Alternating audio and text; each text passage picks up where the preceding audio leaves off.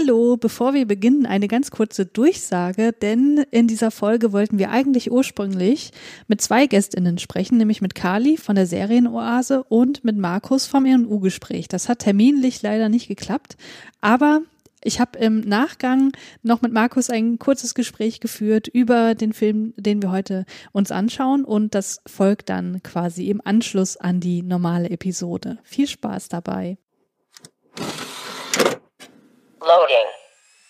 Could you put like Keanu on your helmet or something so if I see you again, I'll know it's you?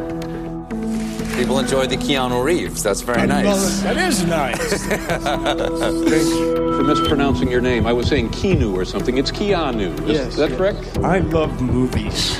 I love watching them, and I love making them. Oh my gosh. I mean, I got high. Gosh, I, I think uh, what they're about. Are we in the Matrix? Keanu Reloaded. Hallo und herzlich willkommen bei Keanu Reloaded. Natürlich wieder mit mir, der Christiane. Und ich bin's, der Julius. Hallo. Hallo. Und wir haben heute auch wieder einen Gast bei uns, nämlich die Kali. Hallo Kali. Hallo, ihr Lieben. Hallo.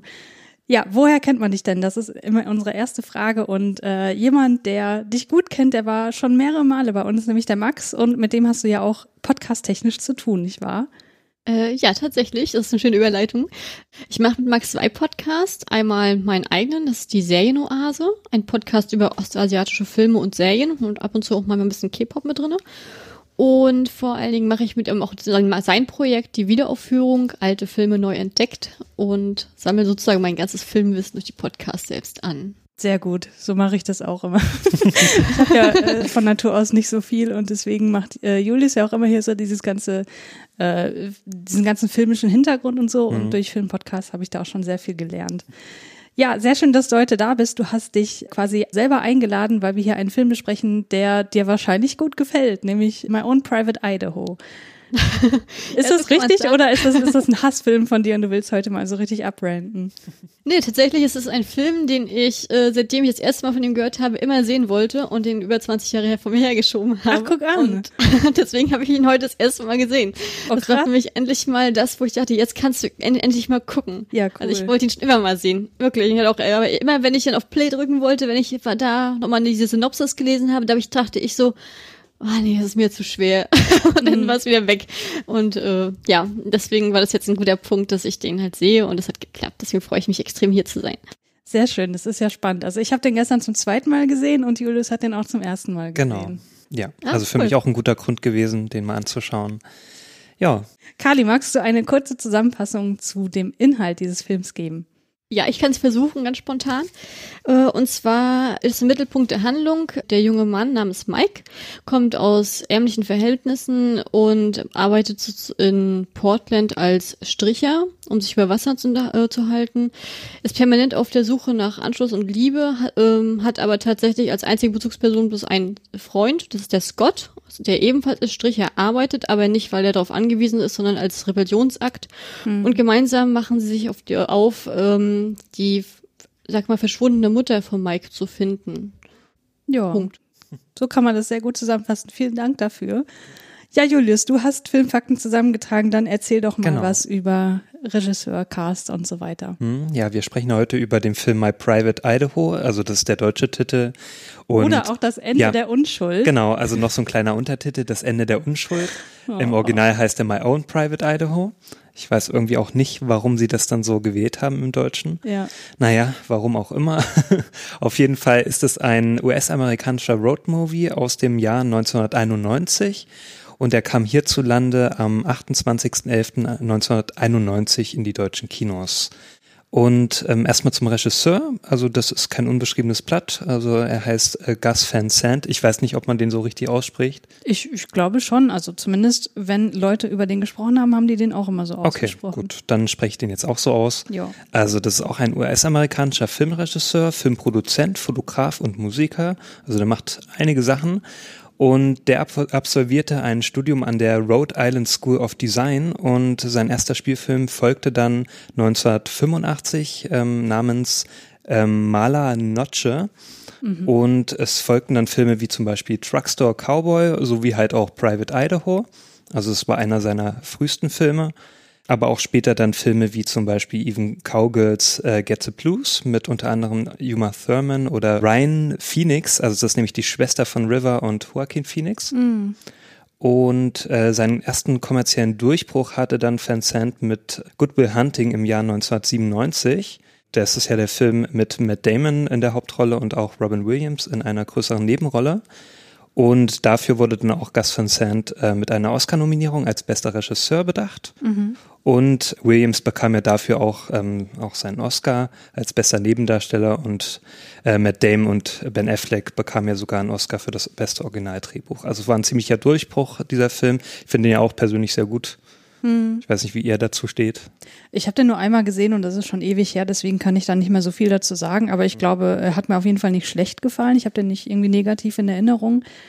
Wie ist das bei dir, Kali? Wie, oder äh, so in die Runde gefragt, äh, habt ihr schon viele Filme von Gus Van Sant gesehen oder ist, läuft er eher so unter dem Radar bei euch? Ja, das war tatsächlich bei uns heute Mittagsthema gewesen und ich habe mal geschaut, ich habe insgesamt sechs Filme von ihm gesehen, äh, was mich selbst total überrascht hatte, weil mir ist nur Elephant eingefallen und das war die einzige, mit denen ich mit ihm verbunden habe direkt. Also ich wusste äh, zu dem Zeitpunkt gar nicht, dass er wirklich Will Hunting und alles gemacht hatte.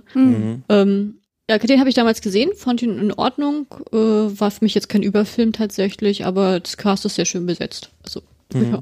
Ja. Also ich habe auch Elephant geschaut, also den kannte ich auch jetzt im Vorfeld.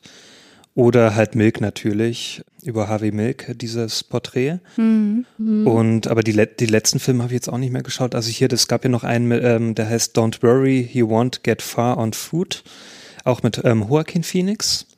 Den wollte ich mir eigentlich auch nochmal anschauen, mit diesem Comiczeichner, der ähm, im Rollstuhl landet.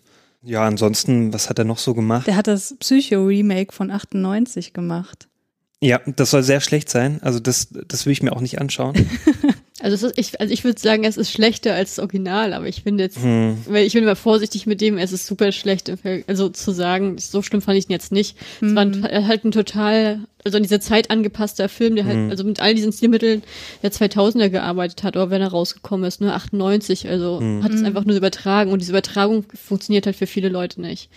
Aber ich finde auch den äh, Hitchcock natürlich besser, also davon ab, aber Ja, ich brauche es auch nicht irgendwie. Also Psycho brauche ich nicht als Neuverfilmung. Genauso wie das ja auch war mit Oldboy, wo ich mir dann auch so dachte, so warum? Also manches Ja, nur den brauchst du Original. nicht. Ja, das reicht mir ja auch vollkommen. Also ich muss sagen, äh, laut Letterbox habe ich von ihm nur 6% gesehen, aber da sind wahrscheinlich auch wieder super ja, es viele ist wieder Kurzfilme dabei. genau. Das ist ja immer so das Ding bei Letterboxd. Also von den Langfilmen habe ich auf jeden Fall nur diesen hier, Good Will Hunting und Milk Hm. gesehen und fand die alle gut bis sehr gut. Also Milk fand ich herausragend, hat mir sehr gut Ja, gefallen. Milk hat mir auch sehr gut gefallen. Ähm, das ist ja nicht ähm, umsonst so, dass er ähm, öfter auch Filme dreht über homosexuelle Charaktere. Also er selbst lebt ja auch offen schwul und ähm, ja, dementsprechend äh, behandelt er das auch oft in seinen Filmen. Ja, und das Drehbuch hat er auch selbst geschrieben. Ich gehe auch nochmal nachher ein bisschen genauer drauf ein, wie er so zu der Idee gekommen ist. Und auch zu seinem Film schreibt er auch die meisten selbst. Außer jetzt natürlich hier zu Good Will Hunting, da hat er das nicht getan.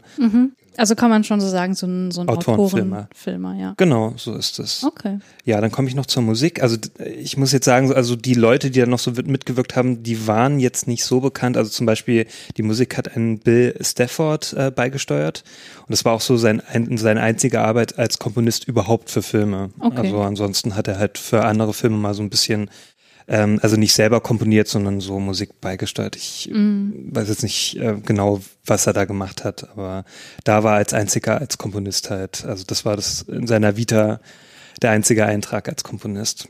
Ja, dann komme ich noch zur Kamera. Da waren sogar zwei äh, zuständig dafür. Also einmal der John J. Campbell. Also der hat zum Beispiel auch schon mit Gus Van Sant zusammengearbeitet, zum Beispiel in seinem Debütfilm Mala Noche oder auch in Filmen wie zum Beispiel The New Age oder Reach the Rock, die ich äh, selber aber auch nicht kenne. Ähm, der bekanntere ist dann wohl der Eric Allen Edwards, also der hat zum Beispiel Kamera geführt in Kids, also den kennt man ja auch so Mitte der 90er, dieser, dieses Porträt von, von Kindern in New York, die dann da Drogen nehmen und so weiter. Der hat mich ja damals mal ganz schön mitgenommen. Das war einer meiner Lieblingsfilme, als ich äh, jünger war. Also Den habe ich mir den habe ich schon sehr häufig gesehen tatsächlich. ja, ich fand den auch damals also wirklich beeindruckend als, als Jugendlicher. So, ja. Also solltest du dir mal anschauen, Christiane. Ja, damals, als ich in dem Alter war, wo der irgendwie so gehypt wurde, oder wann kam der nochmal raus? 95. Äh, 95 war ich in der fünften Klasse. Ja, okay. Also so und die Jahre danach, da war das so ein Film, wo immer so, wo es so hieß, so, boah, hast du den schon gesehen? Ja, den musst du unbedingt mal gucken und so. Und damals war ich noch nicht so der Filmfan und ich wollte mir erst recht nicht so Filme angucken, wo ich weiß, die verstören mich irgendwie. Deswegen habe ich den immer ausgelassen. Hm. Ja. Ja, der hat auch schon so verstörende Momente drin. Ja. Also ist vielleicht nicht der beste Film, um mal ein bisschen abzuschalten. ja, heutzutage ist das ja was anderes. Ne? Da gucke ich mir sowas gerne an. Na, dann ist ja der perfekte Zeitpunkt. Ja, auf jeden Fall nochmal zu Eric Allen Edwards zu kommen. Also der hat dann auch noch Kamera geführt, wie zum Beispiel in Copland. Das ist ja auch ein eher ein bekannterer Film, den wollte ich eigentlich mir auch schon immer mal anschauen. Oder zum Beispiel zu dem Musikvideo zu äh, Under the Bridge von den Red Hot Chili Peppers. Ach, guck an. Da können wir eigentlich gleich so die, die Brücke schlagen Mhm. zu den DarstellerInnen. Oder halt Darsteller, in dem Fall sind es halt auch eher Darsteller. Und äh, Ja, das- stimmt ausschließlich, ne? Außer halt diese ähm, Italienerin, also Ach, stimmt, Chiara Casselli, wie sie Ja. heißt. Und halt ein paar Nebenfiguren, die man halt Genau. so mal. Aber ansonsten sind es wirklich halt äh, ausschließlich Männer, die die größeren Rollen spielen. Also zum Beispiel Flea spielt halt eine kleinere Rolle, also deswegen halt mit den Red Hot Chili Peppers. Der spielt nämlich den Bud. Und äh, ja, das ist dir gestern ja direkt aufgefallen, dass er das ist. Ich hätte es bestimmt später auch noch äh, entdeckt. Ja, ich war ja riesen Red Hot Chili Peppers Äh. Fan, wie ich ja in der Point Break Folge schon erwähnt habe. Und deswegen fand ich das so lustig, dass wir hier jetzt den Bassisten haben, wo wir in Point Break den Sänger hatten. Mhm. Ja, genau, richtig. genau, aber komme ich erstmal so zu den Hauptdarstellern. Ähm, zum einen natürlich Keanu Reeves, der spielt halt den Scott Favor. Und äh, natürlich, also die Hauptrolle ähm, spielt auf jeden Fall der River Phoenix, der spielt nämlich den Mike Waters. Und äh, Nebenrollen sind zum Beispiel noch zu sehen. Also River Phoenix haben wir ja schon in einem anderen Podcast besprochen, was er so gemacht hat. Und der ist natürlich, ähm, ja, der ist ja früh verstorben und war auch gut befreundet mit Keanu Reeves. Dann haben wir noch in den Nebenrollen James Russo, der spielt den Richard Waters. Also das ist halt der, was war das, der Bruder oder der angebliche Vater? Ich habe das nicht so ganz Beides. gecheckt. Das war ja Beides. das Ding. Das- okay, das war das Ding. Ja. Okay, das habe ich nicht so gecheckt. okay, ähm, ja, also der hat auch eher ähm, so kleinere Nebenrollen immer gehabt in Filmen, wie zum Beispiel in Donnie Brasco, Die Neuen Pforten oder auch in Django Unchained. Ähm, Dann haben wir hier noch den William Richard, der spielt nämlich den Bob Pitchen, also so ein, auch so einer, der auf der Straße halt lebt und ähm, ja, eher so der, ist das So so, der so Anführer oder der Ersatzvater, genau, und auch so der Anführer von diesen ganzen äh, Leuten ist. Genau, der ist auch so jemand, der macht viele Sachen, also der ist selbst Schauspieler, aber auch Regisseur und Drehbuchautor und hat auch so Romane geschrieben. Äh, sein Film, der wohl so am bekanntesten ist, ist wohl Philadelphia Clan, den kenne ich selber nicht, aber zum Beispiel haben da Schauspieler mitgespielt, wie zum Beispiel Jeff Bridges oder auch Anthony Perkins. Und als Schauspieler war er zum Beispiel in einer Nebenrolle in Der Klient zu sehen. Okay. Ja, dann haben wir noch einen, einen bekannteren Nebendarsteller, nämlich den Udo Kier. da haben wir hier noch einen, einen deutschen Beitrag. Ja. ähm, der spielt nämlich den Hans Klein, auch ein sehr ausgefallener Name äh, für einen Deutschen.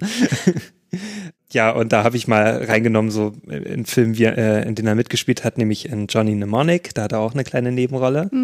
Dann in etlichen Lars von Trier-Filmen, wie zum Beispiel in Melancholia, in Dancer in the Dark oder auch in der Serie ähm, Hospital der Geister, die ich auch sehr gut fand und wo auch eine sehr kuriose Nebenrolle hat. Okay. äh, ja, so viel. Äh, Das reicht erstmal so, das zu sagen. Und dann hat er natürlich in diesen beiden Iron Sky-Filmen mitgespielt. Ähm, ich glaube, da hat er sogar Hitler gespielt oder so. Das ist äh, ein ziemlich a- abgefahrener Film. Hm, okay. Kann man auch nicht wirklich empfehlen. Aber auf jeden Fall ist er auch bekannt so für eher trashige Filme. So. Ja, sag das mal nicht zu laut. Äh, die Trash-Diskussion hatten wir ja schon mal, ne? Aber jetzt nicht äh, bezogen auf Johnny Mnemonic, sondern Nein, natürlich nicht. Das ist kein Trash-Film. Hallo? Genau. Ja, dann komme ich noch ein bisschen zu, zu Trivia. Ja, da ist zum einen zu sagen auf jeden Fall, dass der Film als einer der Auslöser gilt für das New Queer Cinema. Das war halt so Anfang der 90er so eine Bewegung, die dann so ins Rollen geraten ist ähm, in Independent-Kino. Und da gehört halt dieser Film mit dazu, zu den bekanntesten Vertretern. Ja, zum Nur Queer Cinema kann ich auch noch ein bisschen was sagen. Also das äh, war, wie du gerade schon gesagt hast, so eine relativ kurzlebige Strömung, die eigentlich in den 80ern schon aufkam und dann in den 90ern äh, bis in die 2000er hineinragte. Und da geht es vor allem darum, dass sich die FilmemacherInnen selbst also dass sie sich selbst als queer identifizieren und das eben auch in ihre Filme einfließen lassen. Und deswegen sind das Filme, die sich auch vorwiegend an ein queeres Publikum richten. Und das Besondere ist, dass Homo- oder Bisexualität da als selbstverständlich angenommen werden und wahrgenommen werden und auch nicht erklärt werden für irgendein heterosexuelles, heteronormatives Publikum so. Und es geht dabei auch nicht ausschließlich um eine positive Darstellung von sexueller Orientierung, also nicht so äh, super äh, politisch korrekt, sondern man findet halt oft auch Verhandlungen und Aneignungen von Klischees und auch Anspielungen auf eine queere Subkultur und auch eine Darstellung solcher äh, Subkulturen. Und insofern kann man sagen, dass da auch so Mainstream-Inhalte oft abgelehnt werden oder nicht verhandelt werden. Und die Ästhetik ist halt oft auch relativ experimentell, was man, glaube ich, hier in diesem Film auch sehr gut Hm, ja, sehen kann. auf jeden Fall. Ja. Äh, Komme ich noch so ein bisschen zur Inspiration, warum überhaupt äh, Vincent das geschrieben hat. Ähm, also der arbeitet ja in den 70er Jahren bereits daran, an diesem Drehbuch. Also er wollte irgendwas über ähm, männliche und homosexuelle Prostitution verfilmen und halt schreiben. Und später las er dann noch den äh, Roman City of Night von John Regis und ähm, von dem er dann tief beeindruckt war. Und auch noch der Dokumentationsfilm Streetwise und eine Begegnung mit den Seattler Straßenjungen Michael Parker, der irgendwie auch da mitspielen soll, wie ich gelesen habe. Das waren dann so seine Hauptinspirationsquellen dazu, um halt dann später dieses Drehbuch dann zu schreiben. Ja, es war erstmal so, dass auch ein Rodney Harvey die Rolle des Scott Favor übernehmen sollte. Und das Studio, ja, das wollte aber eher ein bekannteres Gesicht haben und deswegen haben wir jetzt hier Keanu Reeves bekommen. Und ähm, ja, weil Keanu Reeves gut mit River Phoenix befreundet war, durch halt den tollen Film Ich liebe dich zu Tode, ähm, ja, hat er dann versucht, River Phoenix da in, in diesen Film zu holen. Und da war auch erstmal so das Ding, dass River Phoenix Agent das nicht unbedingt wollte und er hat sich geweigert, äh, das Drehbuch weiter an River Phoenix zu geben. Deswegen hat sich dann Keanu Reeves in den Weihnachtsferien aufgemacht, von Kanada bis nach Micanopy äh, in Florida mit seinem Motorrad da ähm, zu fahren und äh, um ihnen dann halt persönlich dieses Drehbuch zu übergeben. Okay. genau. Ja, und dann war er so überzeugt davon, dass er dann auch mitgespielt hat. Oder er war einfach gezwungen dazu, weil Keanu Reeves diesen langen Weg auf sich genommen hat. Man weiß es nicht. Auf schlechtem Gewissen. Aber ich glaube, es war nicht die falscheste Entscheidung. Ja. Dann war es auch noch so, dass die Dreharbeiten, äh, also während der Dreharbeiten haben die alle, also die, der der Großteil der, der Hauptdarsteller ähm, und der Nebendarsteller in einem ja nicht möblierten äh, Haus gewohnt. Ähm, Das, was man auch im Film sieht. Kann sein. Also ich weiß es nicht, ob es das Haus war, aber die haben auf jeden Fall in so einem leeren Haus gewohnt und haben auch nur in ähm, Schlafsäcken übernachtet und sonst hatten die halt nicht viel gehabt währenddessen, um halt sich auch besser auf diese Rolle einzustimmen. Also von Obdachlosen. Ja. Ja, auch unter diesen Mitwirkenden, also unter Nebendarstellern, waren auch tatsächlich Straßenkinder mit dabei aus Portland. Ja, und was ich auch noch interessant fand, ähm, es gibt ja diese, diese ähm, Standbilder, also von Sexszenen. Und, Das sind ja keine Standbilder. naja, ja, genau, deswegen, also es sind auch scheinbare Standbilder. Also es wird ja so getan, als ob. Und das hat einen Hintergrund, weswegen das so dargestellt wurde, denn äh, Keanu Reeves, ähm, äh, dem war dann so ein bisschen unwohl bei diesen Sexszenen. Also der wollte das dann nicht so, ähm, also dem war das dann wohl zu viel. Und dann hat dann äh, Gus Van Sant äh, so eine Alternative versucht, ähm, dann darzustellen. Und deswegen kamen dann diese, diese Standszenen, also diese angeblichen äh, äh, Standszenen dann ähm, zustande. Ja, ich finde die ja sehr ästhetisch. Also ich fand die sehr, sehr schön und äh, Ich fand die auch schön. Ich dachte mir auch erstmal so, okay, das sieht seltsam aus, aber äh, fand ich dann doch ganz cool. Äh, aber hätte nicht gedacht, dass es dann eigentlich an, an dem liegt so. Also, dass es eine Entscheidung war, die so eigentlich erstmal nicht gedacht war. ja. Ja. Also ich habe ja auch so ein paar Kritiken und so Hintergrundinformationen gelesen und äh, da, das habe ich auch gelesen, aber das stand halt auch nicht überall. Also ich habe auch eine Seite gelesen, wo einfach stand, dass es eine ästhetische Entscheidung war von Mhm. Gus Van Sant. Also wie auch immer, wo da jetzt die Wahrheit liegt, werden wir wahrscheinlich nie so richtig Ja. wissen. Aber auf jeden Fall, ich fand das Ergebnis toll. Wie ging das dir damit, Kali?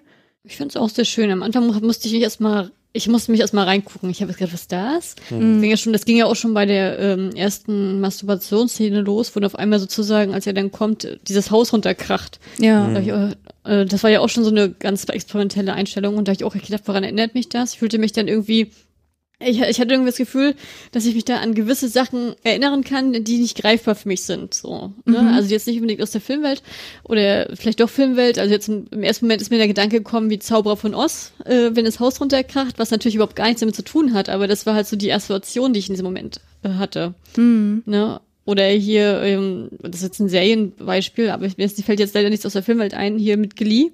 Da gibt's ja halt auch hier dieses, äh, dieser Gag aus der ersten Staffel, wenn der eine Charakter sozusagen kommt, da muss, er muss er sich mal vorstellen, wie er einen Autounfall hat sozusagen, damit er das abwenden kann. Halt, weil halt sozusagen diesen einen schönen Moment überlagert mit etwas Furchtbaren oder etwas Außergewöhnlichen, was sozusagen die Stimmung dann sozusagen total drückt. Und das war ja genau auch dieser Fall. Und, und genau bei den Sexszenen äh, tatsächlich, auch wenn die mit Freiern waren, fand ich das halt nicht so negativ dargestellt wie bei der Masturbation zum Beispiel, dass er sich selber komplett ausbremst, sondern ich hatte das Gefühl gehabt, das wirkte sehr ästhetisch und sehr schön inszeniert. Also, äh, Und im Laufe des Films wird das auch schöner eingeblendet, sag ich jetzt mal, ne? Auch zum Schluss, wenn er mit der Italienerin da so, äh, sozusagen an der Wand so steht. Ich finde, das, das wirkt immer noch wie eine Steigerung, immer von jeder Einstellung, vom Anfang bis zum Ende. Ja. Wisst ihr, was ich meine? Ja, ja, ja. Ich kann das total gut nachvollziehen und mir ging das genauso. Also ich war da echt total, also ich fand äh, so bei der ersten dieser, wie sagt man denn, dieser Sequenzen, ähm, fand ich das teilweise so ein bisschen unfreiwillig komisch, weil da ja Udo Kier auch so mittendrin war, Ja. weil der einfach so an sich auch so eine skurrile Rolle hat in diesem Film. Aber dann beim zweiten Mal fand ich das einfach nur total schön, so und dachte, ach Ja. Mensch, das Es hat auch zu dem Idee. Film gepasst. Also das ist ja jetzt nicht so, man, ich habe mir jetzt nicht so gedacht, wow, was ist das denn jetzt? Das passt ja da, also das ist ja so ein Fremdkörper jetzt gerade. Ähm, f- empfand ich überhaupt nicht. Also ich Mhm. Ja. habe das so als, ja okay, als gegeben hingenommen so und dann hat es mir auch gefallen so von der Darstellung. Ja, genau. Nee, fand ich auch. Und das ist, glaube ich, auch dem geschuldet, was Kali gerade gesagt hat, dass der Film quasi von Anfang an, also von der ersten Szene an, klar macht, dass der auf so einer teilweise auch assoziativen Ebene funktioniert, weil da eben so Bilder auf einmal kommen, die offensichtlich nichts mit dem zu tun haben, was sich gerade auf einer Handlungsebene abspielt, weil er ja so häufig in Gedanken ist und diese Vision hat von seiner Mutter und seiner Kindheit und Ja. so weiter. Ja, Christian, eine weitere äh, Szene, die etwas experimenteller war, ähm, das war diese Szene mit dem Pornomagazin, wo dann diese ähm, verschiedenen Männer da zu sehen sind, auch selber halt ähm, Keanu Reeves Figur und ist da auch ähm, Er ist auch mit dabei. äh, River Phoenix Figur ist da auch dabei. Genau, Okay. ja. Genau. Ähm, das wurde auf jeden Fall nicht mit Computereffekten erstellt, weil das damals auch noch nicht so das Ding war und auch mit dem geringen Budget war das auch gar nicht möglich. Da haben die es einfach so gemacht, die haben Plexiglasscheiben genommen und haben dann so das, das Cover, also halt diese Covergestaltung einfach äh, da drauf halt geklebt oder Mhm. halt ähm, ne, da drauf gemacht, damit es dann halt so aussieht, als ob das so ein, so ein Magazin ist und haben natürlich dann so die Gestaltung drumherum so gemacht wie so ein, so ein, äh, wie so ein Regal, ne, als ob das im Laden steht und so. Ja. Also das wurde auch nicht, also auch die einzelnen Plexiglasscheibenaufnahmen wurden nicht zusammengesetzt, sondern das war komplett so arrangiert in einem Ja, Raum. so wie ich das wohl so verstanden habe, wurde das direkt so, dass die miteinander gesprochen haben. Ich weiß nicht, ob das dann wirklich zusammengeschnitten wurde. Ja. Das kann ich jetzt nicht sagen. Aber das war wohl wirklich, da- dass die da lebensgroß drinne standen. So. ist ja, cool. also ich fand die Szene auch total cool. ja, also ohne äh, CGI muss man halt experimentierfreudig sein. So. Ja, ja, und hat voll gut funktioniert. Genau. Ja, heutzutage würde man bestimmt auch noch die Sexszenen dann so mit Computer darstellen, damit dann ähm, jemand, den es vielleicht ein bisschen unwohl ist, äh, das nicht in echt filmen muss. Ja, ja, da gibt's ja Möglichkeiten. Gibt es ja schon genügend Möglichkeiten, genau. Lars von Trier macht das ja auch öfter.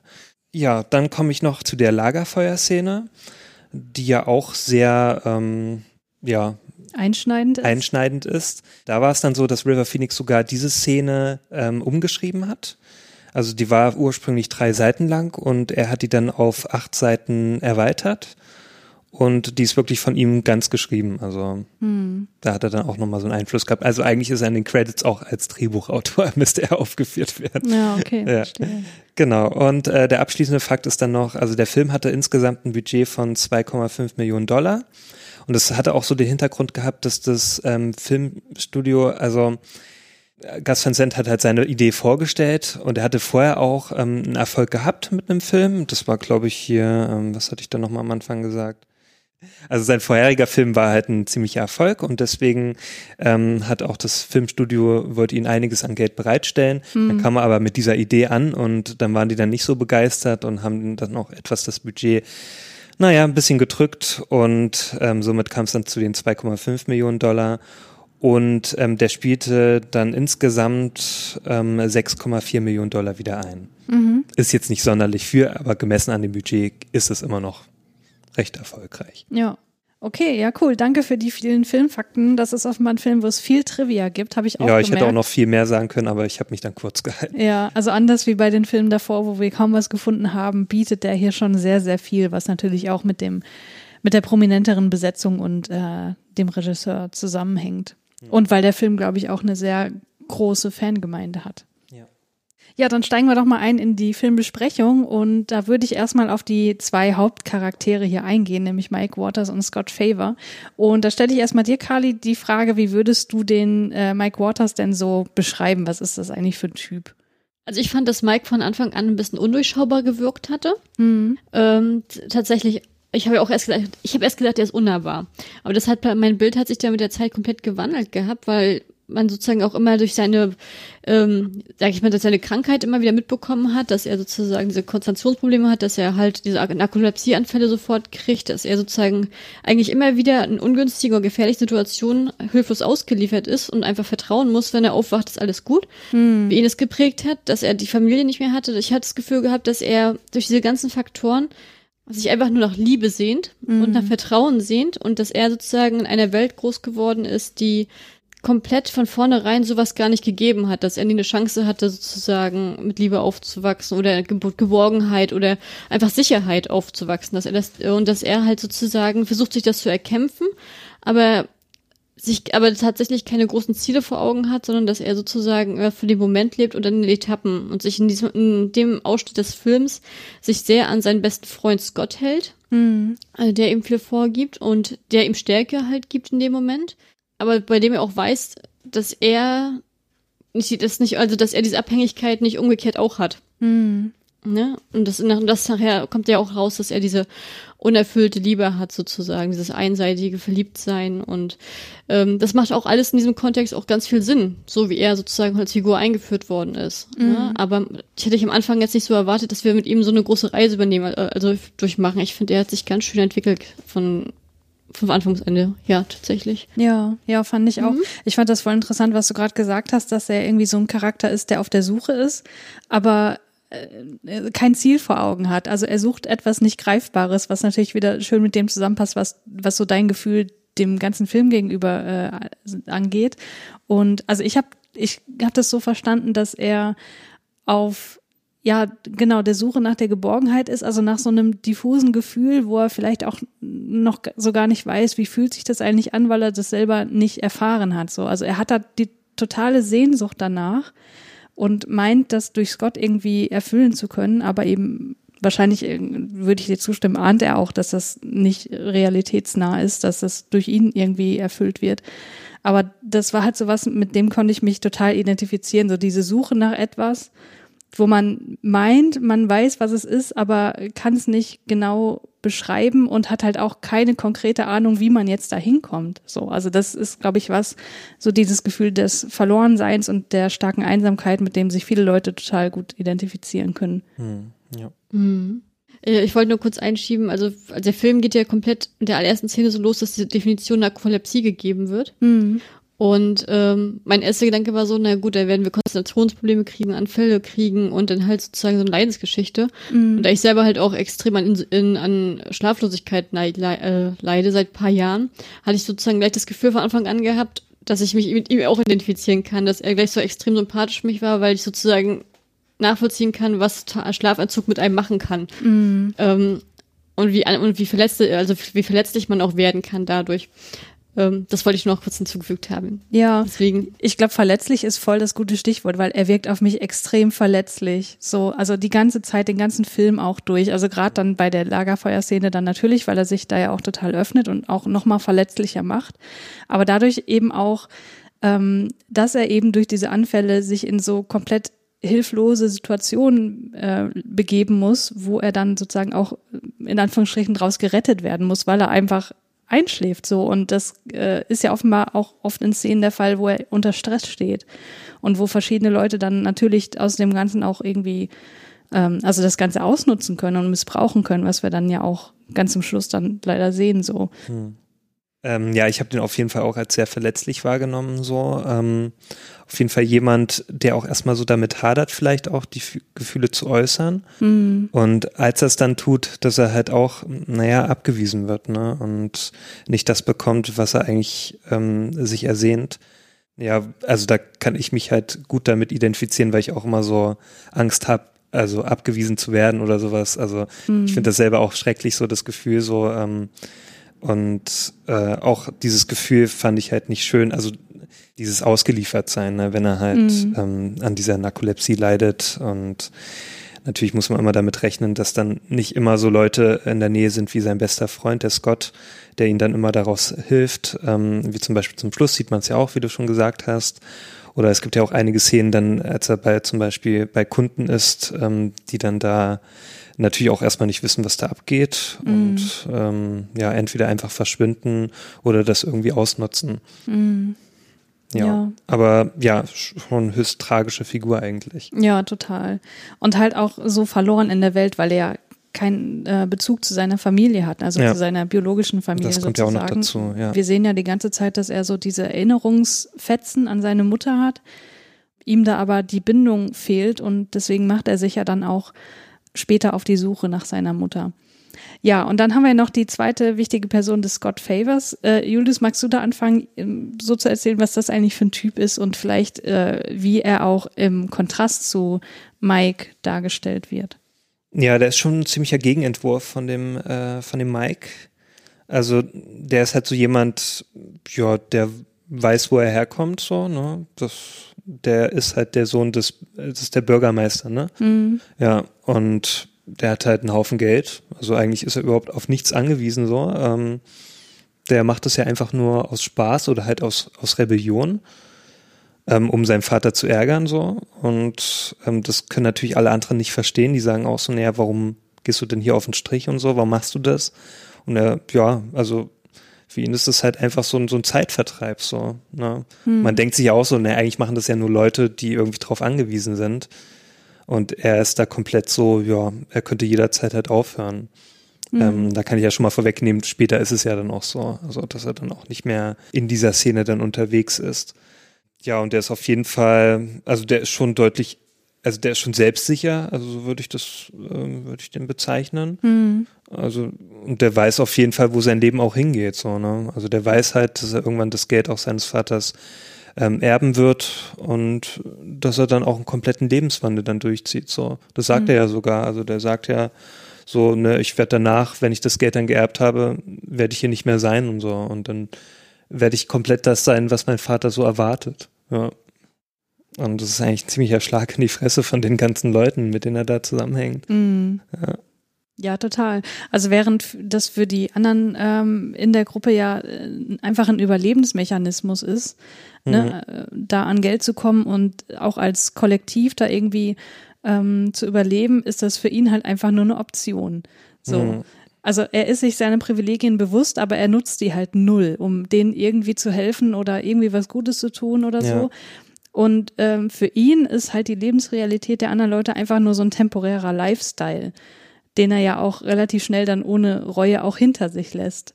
Und damit ist er für mich so das perfekte Beispiel für eine Person, die einfach mal seine eigenen Privilegien mehr checken sollte. So, also er, er weiß es zwar, aber er macht halt nichts draus. Also er zieht daraus keine Lehre. Und das macht ihn eigentlich ähm, zu einer ziemlich hassenswerten Person. Ja. Wie ging di- dir das denn damit, Kali? Ähm, also ähnlich wie mit dem Mike am Anfang, konnte ich ihn am Anfang auch wenig einschätzen. Also er wirkte tatsächlich durchschaubarer für mich am Anfang, weil er so, weil er so lebensfroh und, und selbstbewusst dargestellt war und ähm, wie so ein Player aufgetreten ist Ja, tatsächlich. ja. Ne? So, also der wirklich sehr, sehr zielgerichtet da ist, der alle Sch- Stränge so in der Hand hat. Und da habe ich teilweise am Anfang gedacht, dass er die anderen auf den Strich zieht. Also das, äh, also schickt, nee, also ich hätte nicht gedacht, dass er jetzt so auch das selber macht. Das hat sich alles so nach und nach erst so aufgedeckt für mich. Und es wird ja, er stellt das ja auch selber immer als ein Akt der Rebellion dar und von seinem, man hört ja auch sozusagen noch von seinem kranken Vater, wenn der sich mit seinen Beratern äh, da äh, über den Sohn unterhält, dass er ihn auch als Rebe also als Schande sieht oder sozusagen als rebellischen Akt. Und ich habe das Gefühl gehabt, ähm, weil wir halt diese Hintergrundgeschichte kriegen, dass bei Scott doch mehr dran ist, ne? dass er tatsächlich äh, zwar privilegiert aufgewachsen ist und sich dessen bewusst ist, dass er weiß, er wird dadurch halt mal Vorteile haben, aber dass ihm dadurch aber auch gleichzeitig extreme Zwänge auferlegt äh, worden sind und Verhaltensvorgaben gemacht worden sind, die er nicht bereit ist zu erfüllen. Und es wird ja so dargestellt, dass er selber also dass er sich selber ja als hetero gibt, der sozusagen nur für sexuelle Akte mit Männern äh, ins Bett geht. Und ich war mir in diesem Fall tatsächlich nicht sicher, ob er das nur sagt, weil sozusagen das von ihm erwartet wird, dass er so lebt später, wenn er das Geld kriegt. Oder ob er das halt eine Form der Selbstverleugnung ist, tatsächlich, weil ich schon das Gefühl hatte, dass auch egal wie armselig oder in welchen arm, äh, in armen Verhältnissen tatsächlich ähm, die ganzen Jugendlichen und, der Bob sozusagen da leben, äh, war schon mein Eindruck, dass es für ihn Heimat ist und ähm, ein Ort ist, wo er Sicherheit gewinnt, ein Ort, äh, wo er Ansehen genießt und wo er wirklich eine Familie hat. Und ich habe schon das Gefühl gehabt, dass er am Ende, wenn er diese Privilegien gegen die Familie eintauscht, dass er nicht langfristig damit glücklich werden wird, tatsächlich. Aber ich stimme dir zu, dass er trotzdem nicht bereit ist, das zusammenzufügen oder denen zu helfen oder sie in, ihre, in seine Welt zu holen. Das macht er nicht. Der guckt darüber weg. Und dementsprechend hast du recht. Er hat einen sehr bitteren Beigeschmack, vor allen Dingen zum Ende hin. Jetzt ist natürlich die Frage, muss er überhaupt die Leute irgendwie in, in seine Welt holen oder muss er denen helfen? So, weil ich meine, also äh, Sexarbeit ist ja jetzt auch nicht unbedingt was, was immer nur negativ äh, ist, aber hier in diesem Zusammenhang, in diesem Film, ähm, verstehe ich das durchaus so, dass es nicht gejudged wird so. Es wird jetzt nicht als irgendwas super Schmuddeliges dargestellt, sondern ne, einfach, äh, ist halt einfach so. Aber es ist, glaube ich, trotzdem was, ähm, was die meisten Leute nicht ausüben würden, wenn sie eine andere Möglichkeit hätten. Also so, so nehme ich es hier wahr. Ich weiß nicht, ob ich das falsch wahrnehme. Wie war da euer Gefühl dazu? Ja, schon. Also ich finde schon, dass die nicht gerade viele Optionen haben. So, ne? Das sind ja halt auch ähm, Leute, die jetzt äh, nicht unbedingt, also ich weiß natürlich jetzt nicht deren Hintergründe von diesen ganzen Figuren, aber die vielleicht jetzt auch kein abgeschlossenes, äh, abgeschlossenen äh, Schulausbildung haben oder Studium und so weiter. Ja, weil oder die ja Ausbildung. auch noch ziemlich jung sind. Ne? Genau, also dass die auch keine richtige Perspektive haben, so. Ähm, das sind halt so Abgehängte oder halt, ähm, also besonders der Bob ist halt so jemand, ne, da da merkst du richtig, das ist halt ein Abgehängter, der ist ja, ähm, und der hat dann halt um sich ähm, so Leute ge ähm, geschart, so, ne, die dann halt auch recht jung sind, so, und ähm, das ist halt dann so seine Welt und auch von diesen Leuten so, das ist dann halt deren Realität. Ja, und die untereinander, die nehmen sich ja, also äh, klar, da hast du ja schon gesagt, also die, die verurteilen sich ja nicht dafür, so, ne, die sehen Nee, das ich ja meine auch, dass der Film die nicht dafür verurteilt. Genau, das ist ja auch so, genau, aber auch so untereinander wird das ja nicht irgendwie als super negativ dargestellt. Nö, so, ne? die Das gehören ja alle irgendwie ist halt auch dazu. wie so eine, wird so dargestellt wie so eine normale Arbeit halt für die, ne, mit Ja. denen sie sich halt über Wasser halten. Ja, ich kann mich da eigentlich nur anschließen. Ich hatte den Eindruck gehabt, dass alle Jugendliche halt in diese Situation geraten sind, mal abgesehen jetzt von Scott, der sich dafür entschieden hat, ähm, und gar keine Chance anderweitig hatten und durch diesen Zwang, einfach um zu überleben, um einfach Geld zu bekommen, das was zu essen zu haben oder irgendwo unterzukommen, ähm, sie einfach diesen Automatismus schon eingestellt haben, dass sie einfach komplett abgestumpft sind in der Hinsicht. Die denken da gar nicht drüber nach, das ist einfach der normale Tagesablauf und springen immer von A nach B, ähm, ohne jetzt tatsächlich da was zu verändern zu wollen ähm, oder zu, zu können, dass sie gar nicht, ich glaube, die denken gar nicht drüber nach, dass sie es können. Ich glaube, die haben sich einfach der Sache gefügt. Ähm, also das abgehängt schon das richtige Wort. Ja, was ich noch interessant fand, war, äh, was Kali, du gerade gesagt hast, dass Scott ja in der Gruppe durchaus Anerkennung erfährt und dass es wahrscheinlich neben diesem Akt der Rebellion auch eine Situation für ihn ist, aus der er ja natürlich nicht nur irgendwie finanzielle Vorteile äh, erfährt, weil er verdient ja einfach auch Geld, sondern halt auch äh, immaterielle Vorteile, nämlich die Anerkennung sowohl von den Kunden, weil da kommt er, glaube ich, schon ziemlich gut an bei Männern und Frauen, aber eben auch ganz stark aus der Gruppe. Und der Bob, der da ja ähm, diese ähm, führende Rolle einnimmt, der scheint ja auch tatsächlich in ihn verliebt zu sein oder ihn zu lieben. Ob das jetzt als äh, nur in dieser Vaterrolle ist oder halt auch in einer anderen Rolle, das lässt der Film, finde ich, relativ offen. Da gibt's ja diese eine Kussszene. Aber tatsächlich ähm, suggeriert der Film ja, dass Bob an gebrochenem Herzen stirbt, als Scott sich dann von der Gruppe abwendet. Hm. Und das finde ich an sich erstmal total tragisch natürlich, aber andererseits dachte ich auch so, ja gut, okay, wenn, äh, wenn das so ist, äh, dass Scott dort eben in dieser Gruppe diese Anerkennung erfährt, ist es auch irgendwie dann wieder ein bisschen nachvollziehbarer, warum er das überhaupt macht, weil ich tatsächlich, ich kann das total schlecht nachvollziehen, warum er das macht. So, also deswegen hatte ich am Anfang auch so Probleme und ich dachte so, hä, aber wenn er doch diesen reichen Vater hat, warum macht er das denn überhaupt? Und ähm, da hatte ich am Anfang so Probleme, mich da so reinzufinden und das war so der Aspekt, warum ich Scott auch viel undurchschaubarer fand als Mike. Also ich finde, Mike ist einfach so die ganze Zeit ehrlich, so. Der mhm. hat nur sich selbst, der kann sich nur selbst ausdrücken und Scott führt ja irgendwie so ein Doppelleben. Und deswegen fand ich den äh, tatsächlich undurchschaubarer als Mike. Ja. Mhm. Ja. Geht mir auch so. Ja, für mich hat's getauscht, ne? Aber ich hatte am Anfang das Gefühl, also ich fand vom Anfang, wie es präsentiert wurde, war es tatsächlich so, dass denn Mike als undurchschaubar, also undurchschaubar wirkte und nachher stellen wir einfach fest, er ist einfach ehrlich und direkt. Und am Anfang, und Scott wirkte halt am Anfang sehr, ja, los, losgelöst und locker, halt sehr einfach gestrickt. Und dann kam halt, kommt ja nach und nach dieses Doppelleben raus. Also für mich hat das so, da haben sich so die, die sag ich mal, die Wahrnehmung getauscht mit, mit dem Fortschreiten des Films. Mhm. Ähm, also was noch, ich wollte mal was zu sagen zu der Anerkennung, die du gerade angesprochen hattest. Ähm, ich hatte zum Beispiel auch den Eindruck gehabt, weil du es gerade mit Bob angesprochen hattest, dass er Bob zwar dankbar ist, dass er ihn sozusagen unter seine Fittiche genommen hat, hm. aber dass er ihn nicht für voll nimmt. Ja. Also dass er sich dem nicht, also nicht auch sein, nicht wegen seiner Herkunft, sondern wegen seiner Stellung in der Gruppe tatsächlich äh, ihm überlegen fühlt. Und ähm, sozusagen, als sie dann halt die eine Gruppe da ausrauben und dann verkleiden sich nochmal Mike und Scott und rauben dann sozusagen nochmal Bob und die ganzen Konsorten aus. Mm. Ähm, und dann führen sie sie ja noch richtig vor, indem sie dann diese Geschichte erzählen, wo die nochmal alles auftrumpfen, alles und also die machen so und, und spielen das ja komplett aus. Und gerade Scott macht das ja vor allen Dingen. Und mm. da macht er ihn schon extrem lächerlich und ähm, ja, also nicht, er wirkte nicht sympathisch für mich und, und, stellt sich ja indirekt so extrem ins Licht. Mhm. Und ähm, dementsprechend würde ich nicht sagen, dass von Scott Seite aus da so eine enge Bindung da ist. Ich kann mir vorstellen, dass sie am Anfang, als er in die Szene gekommen ist, dass sie tatsächlich, dass er ihn als Vaterfigur wahrgenommen wird. Aber ich glaube, das hat sich einfach verloren, jetzt wo er weiß, er hat nur noch ein paar Tage, bis das Erbe kommt, mhm. ähm, dass ihm das eigentlich, da hat sich sozusagen sein Schwerpunkt äh, gewechselt, ja, variiert. Und vor allen Dingen, was diese Anerkennung in der Gruppe nochmal angeht, äh, jetzt im Vergleich, weil Christian, du hattest ja vorhin mal angesprochen, jetzt sozusagen mit den ganzen Geschäftskunden, die er jetzt in der neuen Position jetzt alle hat und diese ganze Anerkennung von, und Wahrnehmung von den anderen.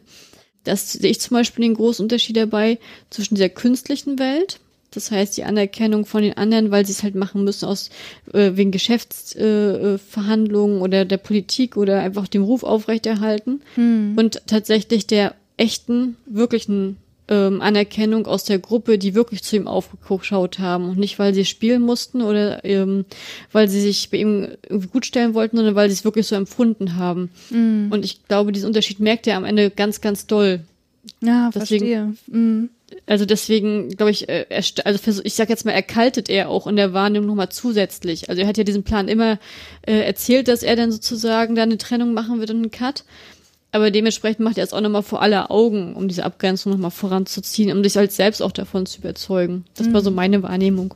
Ja, das ist ein voll interessanter Aspekt, da habe ich noch gar nicht so drüber nachgedacht. Also gerade diese Anerkennung, diese künstliche Anerkennung, weil man eben, wenn man sozusagen sich in diesen, in dieser Oberschicht bewegt, dann ja auch also das ist jetzt auch irgendwie klischeehaft, aber das ist ja auch was, was der Film einfach suggeriert, dass dann halt vielleicht so äh, man sich den Leuten mit Hintergedanken dann zuwendet und denen Anerkennung schenkt, wohingegen die Anerkennung hier in der ja Unterschicht äh, offenbar authentischer ist.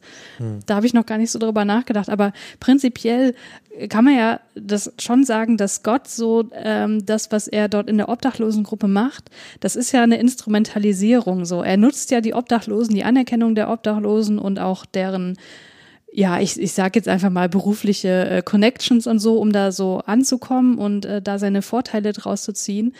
Und was ist das eigentlich für ein Verhalten, wenn man sozusagen hier die, die Personen, die wirklich in der Unterschicht sind und wirklich strugglen, so ihr Geld zusammenzukriegen und, und nicht mal eine feste Bleibe haben, wobei sie hier auch mal dieses unbesetzte Haus haben, also das Haus besetzen mehr oder weniger, ähm, dass er sich ausgerechnet die aussucht und die ausnutzt und instrumentalisiert. Also das ist eigentlich so, das ist so ein verabscheuenswürdiges Verhalten, aber gleichzeitig schafft der Film das trotzdem noch, Scott als halbwegs sympathischen Typen darzustellen, oder? Zumindest war das so mein, mein Gefühl, weil wir das wahrscheinlich auch so aus Mikes Perspektive sehen, der ja Gefühle für ihn hat. Oder vielleicht liegt es daran, dass es Keanu Reeves ist. Ja, das kann natürlich auch sein. die Frage, die sich für mich eher stellt, ist, also ich finde, der Film schafft es, ihn als sympathisch zu verkaufen, weil wir ja schon in diese Situation, also diese zeitliche Ebene reingeraten. Also wir wissen ja gar nicht, ob er sich tatsächlich bewusst dazu entschieden hat, sich bei diesen Leuten sozusagen ähm, einzunisten oder sozusagen von sich von diese zu instrumentalisieren mhm. oder einfach durch eine Begegnung mit Bob durch Zufall da reingeraten ist. Also das wissen wir ja nicht, das ist jetzt alles nur so eine Annahme. Ja, das und stimmt. Äh, wenn er, und ich, ich, also so wie der Film sich aufbaut und wie sozusagen die alle zusammenkommen, wäre meine Tendenz jetzt im ersten Moment gewesen, zu sagen, dass er da reingeraten ist und es dementsprechend und einfach nur reingewachsen ist in diese Gruppe. Und deswegen würde ich ihn nicht als negativ dann in diesem Falle sehen. Hm. Wenn er sich aber bewusst dafür entschieden hat, so wie du es gerade gesagt hast, dann stimme ich dir komplett zu.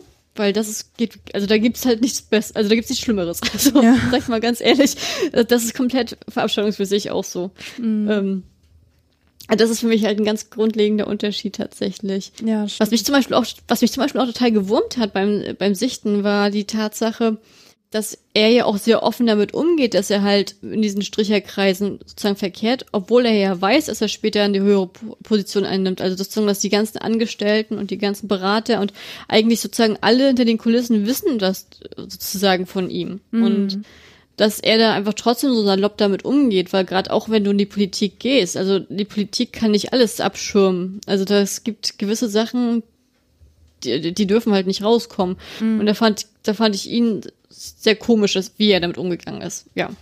Ja, da habe ich mich auch gewundert, dass er da so offen mit umgeht, aber andererseits finde ich das halt auch wieder eine richtig starke Aussage des Films, dass er quasi als Angehöriger der Oberschicht sich einfach alles erlauben kann, selbst das, und es hat für ihn null Konsequenzen. Also er kann diesen Lifestyle einfach wieder abstreifen, als wäre nichts passiert, während die anderen aufgrund ihrer Herkunft und ihrer äh, gesellschaftlichen Umwelt und so weiter und der finanziellen Umwelt und alles, was wir dort präsentiert bekommen, einfach nicht aus der Situation rauskommen können. Mhm. Und das ist für mich so dieses, ähm, die, ja, dieses Privileg, was Gott hier einfach hat, auf den Punkt gebracht. Und deswegen ist es halt so bitter, wie er dann auch sich verhält nach diesem Wandel, wo er dann sozusagen seine Privilegien wieder überstülpt und mit den Leuten nichts mehr zu tun haben möchte. Und oh. aber auch während des Films, also es ist ja dann noch so, dass ja dann später ähm, ja äh, Mike ja seine Gefühle dann ähm, äh, offenbart, also mhm. an dieser Lagerfeuerszene.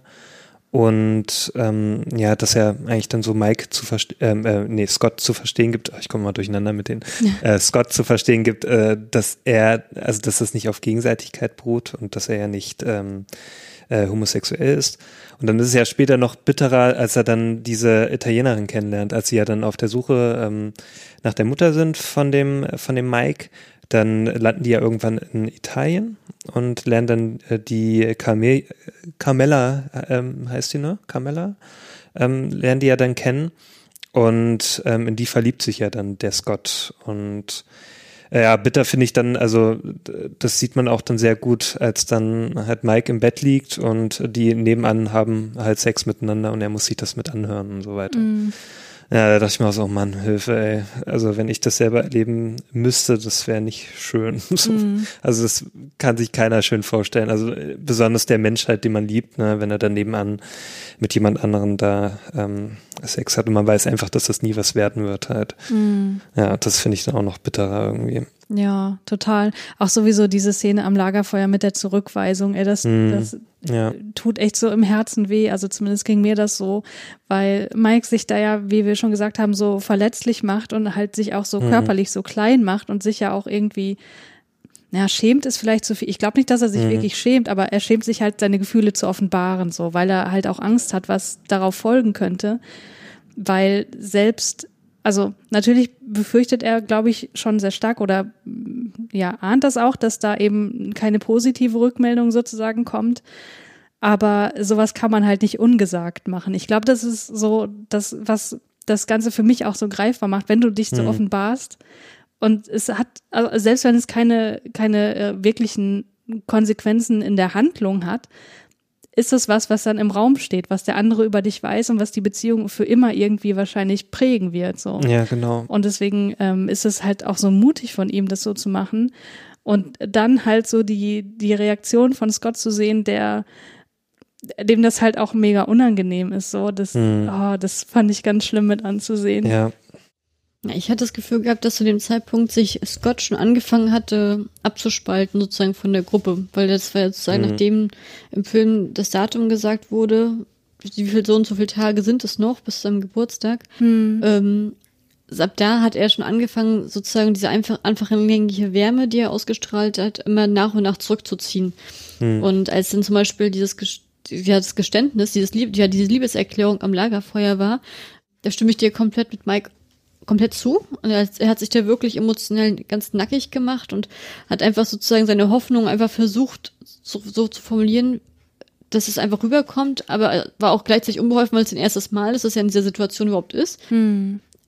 Aber gleichzeitig haben wir Scott, der sich, der, bei dem ich das Gefühl hatte, der hat schon damit abge, also der hat schon damit, ja, der hat schon damit abgeschlossen tatsächlich zu diesem Zeitpunkt. Also dem, dem, ihm geht es auch schon gar nicht mehr so nah, weil er ihn überrascht das nicht und er fühlt sich schon überlegen, der weiß schon, der ist ein, einen Schritt bald raus. Dann das hat mir halt als so leid und da habe ich echt so gedacht, na, beim Sichten mache ich jetzt Scott schlechter als er ist, weil das möchte ich ja jetzt auch nicht. Man möchte ja auch einen Charakter fairer sozusagen betrachten. Aber dadurch, dass halt gleich im Anschluss dann das mit der Camela kam, was Julius ja auch nochmal gerade gesagt hatte, dadurch war für mich einfach klar, der Scott ist, interessiert das gar nicht und ich es ist halt, und es wirkt halt extrem falsch und aufgesetzt für mich, wenn, ähm, denn gerade Scott halt die ganze Zeit im Film immer wieder betont, ähm, dass Mike sein bester Freund ist und dass die durch dick und dünn gehen, ähm, wenn er sozusagen gleich nach diesem Liebesgeständnis direkt nebenan mit, dem, mit der Frau rummachen kann und dann auch noch nicht mal zurückhaltend. Das zeigt eigentlich alle seine Gefühle, die er gegenüber Mike hat und das ist eigentlich nichts.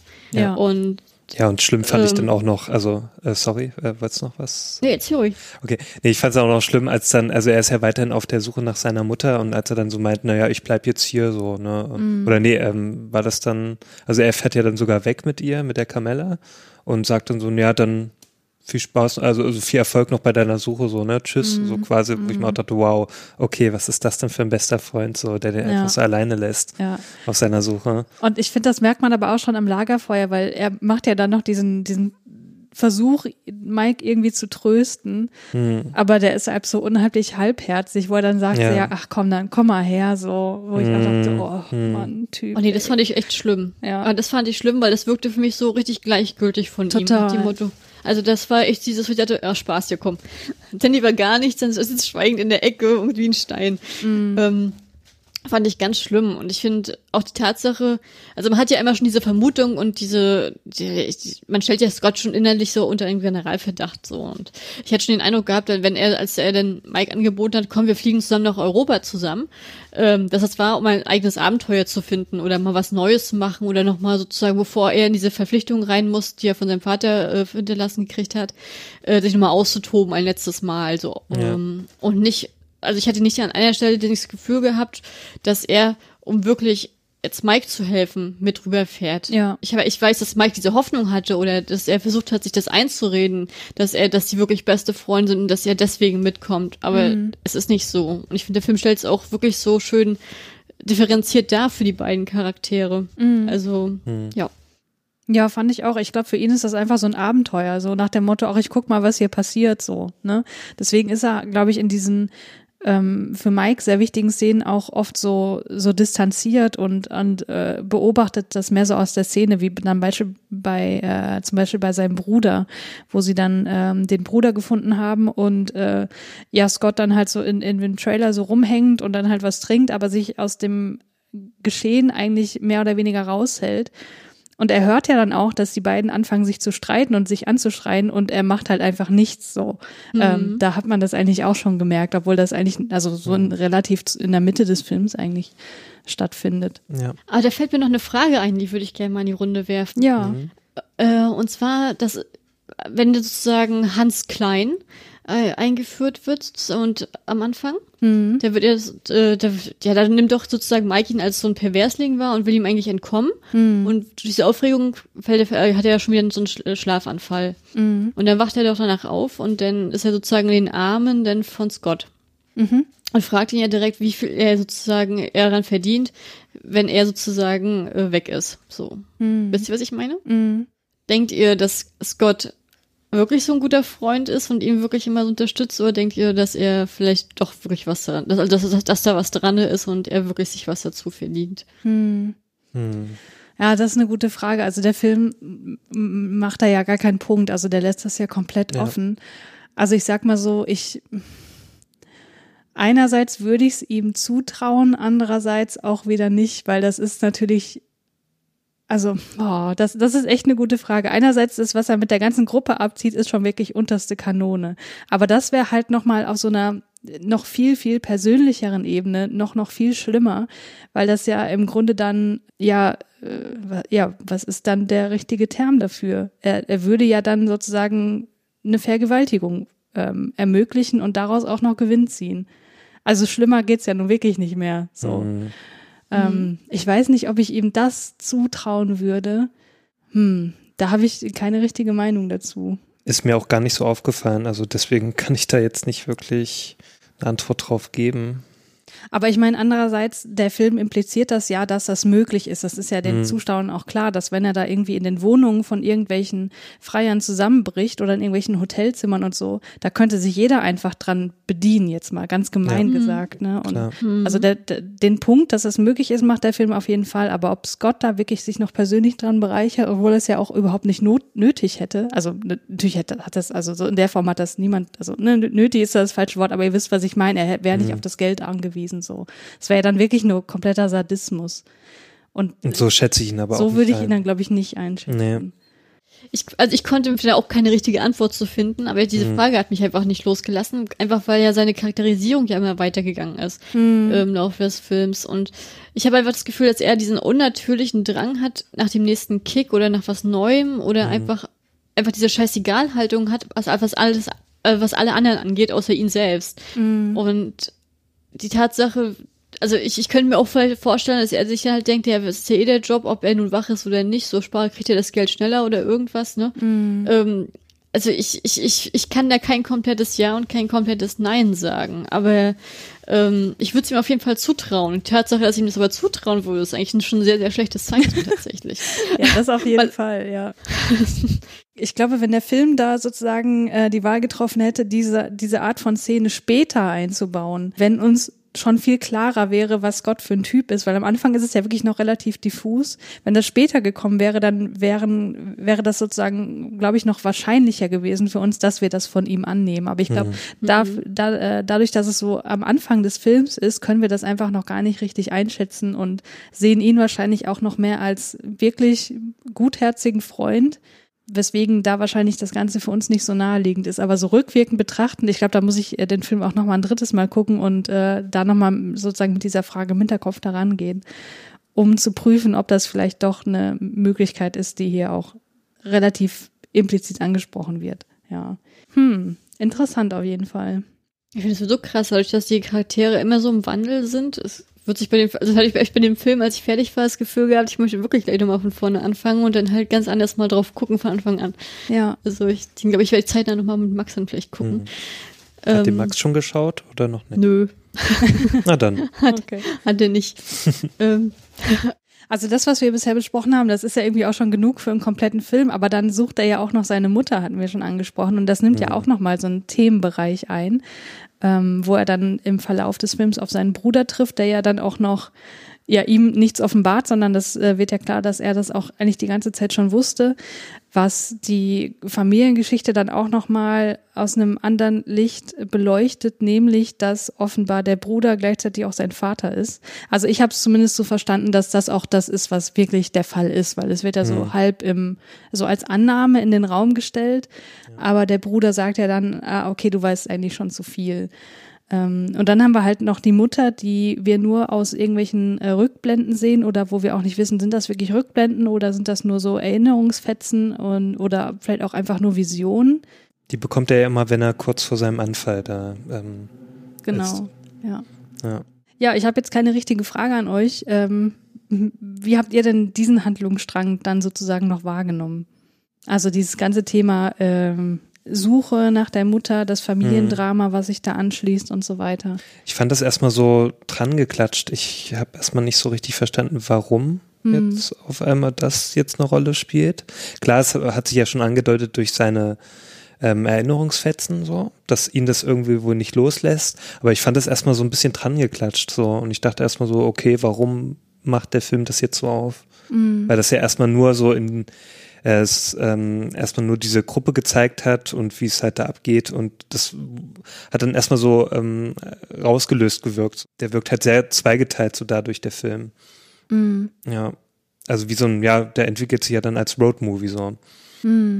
Und ja, also ich wusste da erstmal nicht so richtig, was ich davon halten sollte, aber das hat ja dann letztendlich auch so gezeigt, hat ja nochmal so die Beziehung zwischen, ähm, zwischen Scott und Mike gezeigt und auch nochmal deutlicher gemacht, dass eigentlich äh, Scott äh, eigentlich kein guter Freund ist so für Mike. Und dass er so wirklich bei, ähm, wenn es halt mal äh, wirklich ernst zur Sache geht, dass er dann nicht zu ihm hält eigentlich. Ja, ich würde das irgendwie ähnlich sehen. Ich hatte auch mit der ganzen Geschichte und mit diesem Handlungsstrang so ein bisschen meine Probleme, weil ich das Gefühl hatte, da werden total krasse Themen angesprochen, die auch für Mike richtig äh, deutliche Konsequenzen haben. Aber eigentlich ist das doch nur der Weg, um die Beziehung zu Scott weiterzuzeichnen, oder? Weil ich dachte auch so, diese, diese ähm, Enthüllung seines Bruders, die bleibt ja irgendwie auch konsequenzlos. Hm, So. ja. Also ich wusste da zu dem Zeitpunkt nicht so richtig, was, was ich damit anfangen soll mit dieser Information. Also vielleicht ist das auch genau der, der, das Ding, was der Film machen möchte, nämlich äh, Mike weiß genauso wenig, was er damit jetzt anfangen soll, zumal er das ja eigentlich auch vorher schon wusste. Deswegen war ich da so ein bisschen lost in diesem Handlungsstrang. Was meinst du dazu, Kali? Ich habe jetzt gerade so viele Gedanken, die mir durch den Kopf gehen. Ähm, ich versuche das mal zu sortieren. Ja. Also ich fange mal vom, vom allgemein ins Detail, Detaillierte, versuche ich es mal nach vorne zu hüpfen. Ähm, also erstmal allgemein finde ich, hat mir in diesem Film unglaublich gut gefallen, dass er komplett als Kreislauf angelegt ist, von Anfang bis Ende. Ähm, also halt auch dieser, sowohl dieser räumliche Kreislauf ähm, von Idaho nach Portland, nach Rom, von wieder zurück nach Portland und wieder nach Idaho in zwei verschiedenen Zeitebenen. Ähm, das fand ich halt extrem gut.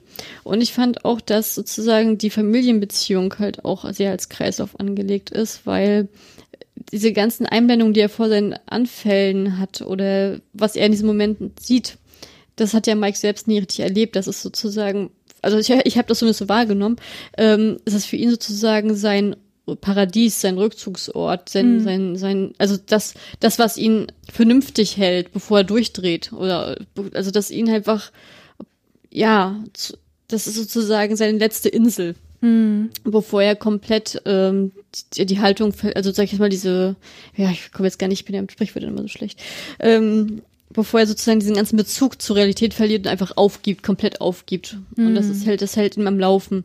Und ich habe einfach das Gefühl, dass er sozusagen in dieser aktuellen Phase, die er ist, eigentlich sich komplett an eine Person hält, weil er selber halt zu zu unsicher ist, um selber eine Entscheidung zu treffen, das ist Scott und das alles wird dieses Ganze, dass die überhaupt nach, äh, nach ähm, Idaho reisen, wird ja nur ausgelöst, weil sozusagen die, ja, jetzt sag ich mal, die ganzen Angestellten von Scotts Vater ihnen ja sozusagen jetzt hier Druck machen, damit die einfach mal rauskommen, damit die, das ist ja eigentlich, dass Scott das sozusagen so ein bisschen anleiert, auch, dass er ja sagt, okay, na gut, dann haben wir jetzt den Bruder und alles. Das ist ja eher so ein, für Scott ein Flüchten vor dem Problem, bis der Vater tot ist, was ja auch aufgeht.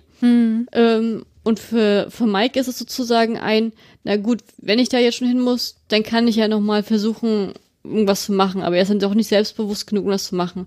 Und ähm, die Frage, die mich an dieser Stelle stellt, habt ihr mit Deutsch geguckt oder mit Englisch oder? Englisch mit deutschen Untertiteln. Ah, okay. Ähm, also ich habe das zum Beispiel überhaupt gar nicht mitgekriegt, dass der Bruder der Vater sein soll. Also ich habe das jetzt mit Englisch geguckt, mit englischen Untertiteln. Und ich habe das immer nur verstanden, dass der, also ich habe in diesem Fall, also für mich war das so, dass dann der Bruder erzählte, dass die Mutter ja selber auf den Strich gegangen ist, ähm, sozusagen das Familienbusiness jetzt aufrechterhalten ist, tragischerweise, und dass dann sozusagen sie sich eines Tages in einen reichen Mann verliebt hat, was halt eine Anspielung oder eine Allegorie ist auf ähm, Mikes Liebe zu Scott. Hm. Und dass der aber sozusagen diese, dass er als Spaß gesehen hat und diese Liebe nicht erwidert hat. So, Hm. aber von- ähm, und dass er, dass sie sozusagen von diesem Geschäftsmann schwanger geworden ist und der ist dann aber irgendwann abgehauen, mit dem hatte sie nichts mehr zu tun gehabt. Und da hing sie dann da. Und das ist dann halt der Vater von, also dieser reiche, ich sag jetzt mal ominöse Ma- Mann X, der nie genauer benannt wird, der hat, äh, der sie sitzen lassen hat, das ist dann der Vater von Mike direkt. Das heißt, dass Mike halt keine Wurzeln hat, oder die er jetzt aktuell finden kann, weil er, der Mann für ihn, sein richtiger Vater ein Unbekannter ist und die Mutter tatsächlich äh, ja sowieso sowieso abgesetzt hat. Und der Bruder ist ja dann halt auch nicht mehr, also ist ja dann auch wenn dann höchstens auch noch ein Halbbruder, so in der Form. Der, Ja. so, also so habe ich das empfunden in diesem Moment. Deswegen, ich habe das, ich weiß nicht an welcher Stelle das kam, dass sein Halbbruder gleichzeitig sein Vater ist. Das ist mir entgangen, sage ich ganz ehrlich. Also das ähm, kam quasi dann nach dem Streit, den die haben in dem Trailer. Die schreien sich doch dann an und dann äh, beruhigen sie sich wieder so ein bisschen und Mike isst dann noch das Sandwich so halbherzig und dann kommt quasi diese äh, Enthüllung, so habe ich äh, das in Erinnerung, ne? War doch richtig, ne? Ja, darum war ich ja erstmal erstmal verwirrt, äh, als ich da gemeint habe, so, ne, war das jetzt der Vater oder der Bruder? Ja, ja. Weil irgendwas habe ich das- mitbekommen, das dass der Vater ist, aber es war nicht so richtig deutlich, so wo ich mir dachte, hä, was ist denn jetzt der Fall? So. Genau, also das war halt irgendwie so inszeniert, dass das nicht so richtig klar war, meint er das jetzt ernst? So, ist das jetzt wirklich die Realität? Weil äh, es wird quasi so gesagt, naja, also dass das ähm, Mike quasi sagt, ja, ich weiß das ja, dass du auch gleichzeitig mein Vater bist. Und er sagt dann, na, du weißt eigentlich viel zu viel. So, was eigentlich eine Bestätigung dessen ist. Aber es ist trotzdem so inszeniert, dass es nicht so hundertprozentig deutlich ist, ob das jetzt wirklich so ist. In den ähm, Rezensionen, die ich gelesen habe, wird da aber eigentlich so drauf referiert, dass das auch die ähm, Realität dann ist. Aber letztlich habe ich das Gefühl, ist das für den Verlauf der Geschichte ja völlig irrelevant. Nö, ja. Und das Also ist so ein hätte das- bisschen das, Problem, was ich damit habe.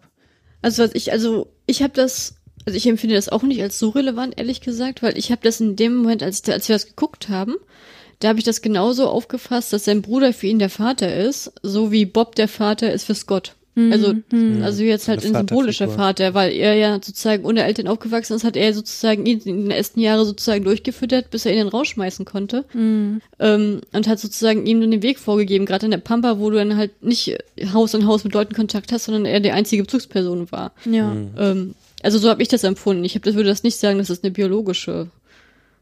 Das nee, kann glaube ich natürlich nicht. auch sein. Weil Ja. ich, ich glaube, das war dann der Mann, der durchgebrannt ist, den er nicht kannte, aber ich habe das so verstanden, dass es eine Allegorie wieder war. Also ich, der Film arbeitet halt mit extrem vielen Allegorien. Ja. Ähm, also ich hatte das Gefühl gehabt, dass sozusagen diese Szene einfach nur gedacht war, um zu zeigen, dass sich so dieses Unglück, was auf dieser Familie liegt, von der Mutter schon begonnen, sich auf die nächste Generation jetzt in Form von Mike nochmal überträgt. Dass dieser Kreislauf, den wir sozusagen angedeutet kriegen durch diese örtliche Angabe, auch nochmal durch die zeitliche Angabe jetzt nochmal betont wird. Ja, was für mich zum Beispiel sehr, sehr tragisch und hilflos wirkte, weil wie willst du ausbrechen, wenn der andere, also wenn du halt immer in diese, wenn eine Figur immer in diese Situation kommt, dieser der Liebe und wenn sozusagen dein bester Freund, wenn ich jetzt mal ein paar äh, ähm, ein bisschen weiter in der Hand wieder springe, dann sagt er, er ist dein bester Freund, aber dich dann sozusagen nicht mehr anguckt und nicht, nicht mal dir hilft. Der muss ja nicht allen helfen, theoretisch. Ne? Er ist ja nicht für die Welt verantwortlich, aber es wäre natürlich schön, wenn er reich ist, dann hätte er ja die Möglichkeiten, allen zu helfen. Aber wenn er schon jemandem hilft, dann sollte er doch wenigstens seinem besten Freund helfen. Ja. Und und ich finde es einfach total krass, zum Beispiel in der letzten Szene, wenn er sozusagen, wir das erste Mal das bewusst gezeigt kriegen, dass er die nicht anguckt, während sie alle da sitzen. Ja. Ich, da fand ich das zum Beispiel krass, dass alle extrem überrascht von dieser Situation sind und das klären möchten. Und Mike ist kein bisschen überrascht. Das Dem- stimmt, der ist ja. total gleichgültig, weil er genau, weil er genau wusste, was er kriegt. Hm. Und ich glaube, das hat er spätestens in dem Moment gemerkt, als er sozusagen ja, das mit ihr anhören musste, wie er dann mit der Camellia und was hatte. Ja. Also Ich muss aber auch sagen, der, also- der letzte Moment. bei diesen, bei diesem letzten Moment dann, ähm, da war ich selber auch nicht überrascht als Zuschauer. Also weil ich mir auch dachte, weil wir haben ja den Verlauf so mitbekommen, ne? Die Beziehung auch zwischen, zwischen Mike und Scott und da dachte ich mir auch so, ja, okay, das ist ja habe ich kommen sehen, so dass er so Mhm. reagiert auf die, weil ne, die sind ja da in dieses Restaurant gegangen so und ich dachte schon, naja, der wird ja sicherlich jetzt nicht ähm, die begrüßen und so, Mhm. äh, wie alte Freunde begrüßen und so ähm, und deswegen dachte ich mir auch so, ja, aber das habe ich schon komplett erwartet, weil der hat das ja schon angedeutet, dass er gesagt hat, naja, ich werde mich komplett ändern, wenn ich dann das Erbe habe, ich werde da nichts mehr mit euch zu tun haben und Mhm. er hat ja eigentlich schon offen äh, ähm, den gesagt, er hat ja kein Geheimnis draus gemacht Ja.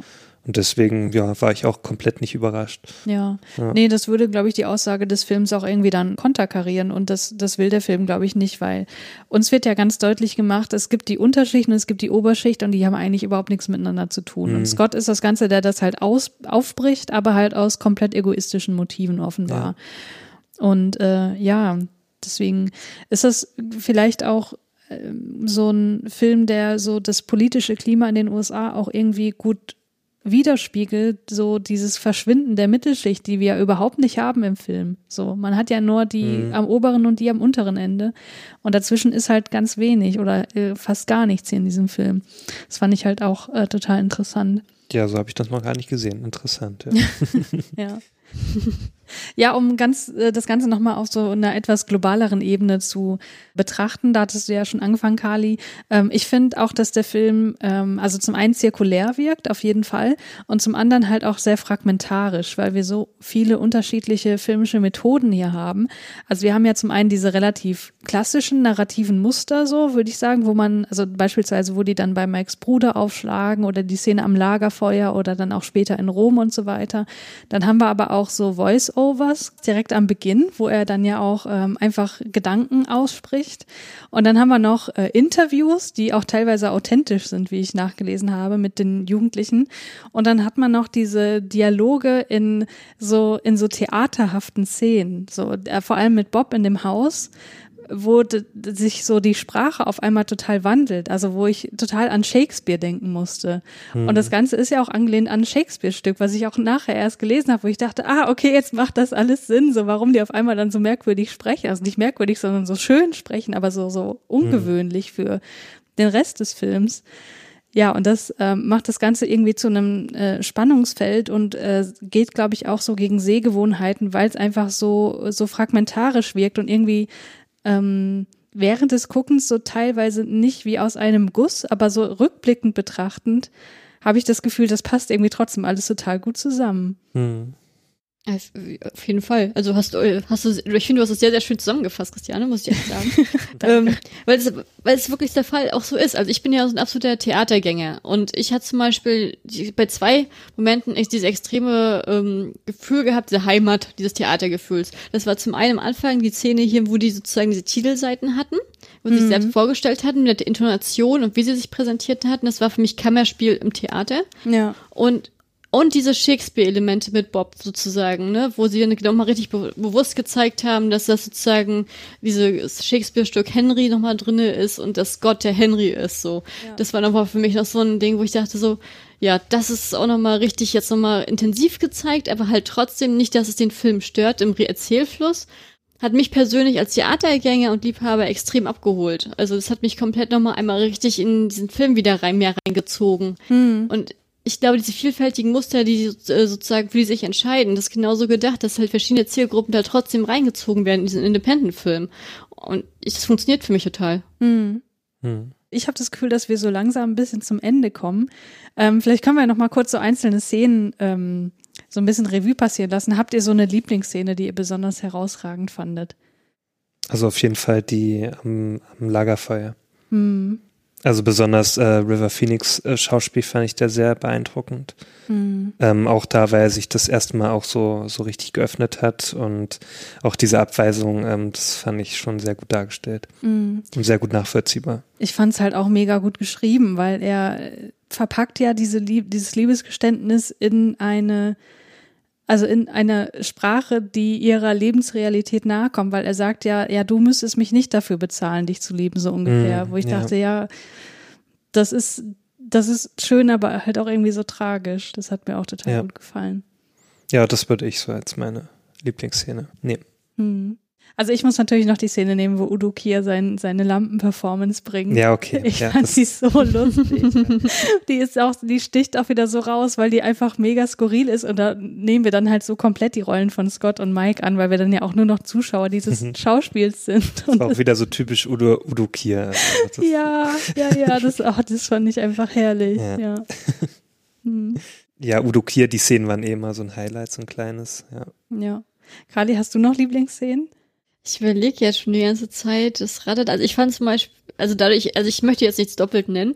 Ähm, also ich stimme euch komplett zu in beiden und würde halt nochmal ergänzen wollen, wirklich das mit den Titelseiten, diese Selbstvorstellung von Ja. den einzelnen Charakteren und der Gruppe. Ja. Das, ähm, das auf einem ganz einfachen Weg, das rein zu verfrachten und weil das halt dieser erste Theateransatz war, das war für mich nochmal ein Highlight, weil ich auch finde, dass es eine Sache ist, die auch hier in einem Film, der in heu- in 2021 gedreht wird, auch noch wunderbar funktionieren würde und das könnte man gerne mal als Stilmittel nehmen. Ja, Ähm, ja, also das würde ich dann benennen wollen. ja, Das hat cool. was gehabt. Ah ja, auf jeden Fall fand ich auch mega cool. Ja, dann kommen wir doch mal zur Bewertung des Films. Julius, magst du mal anfangen?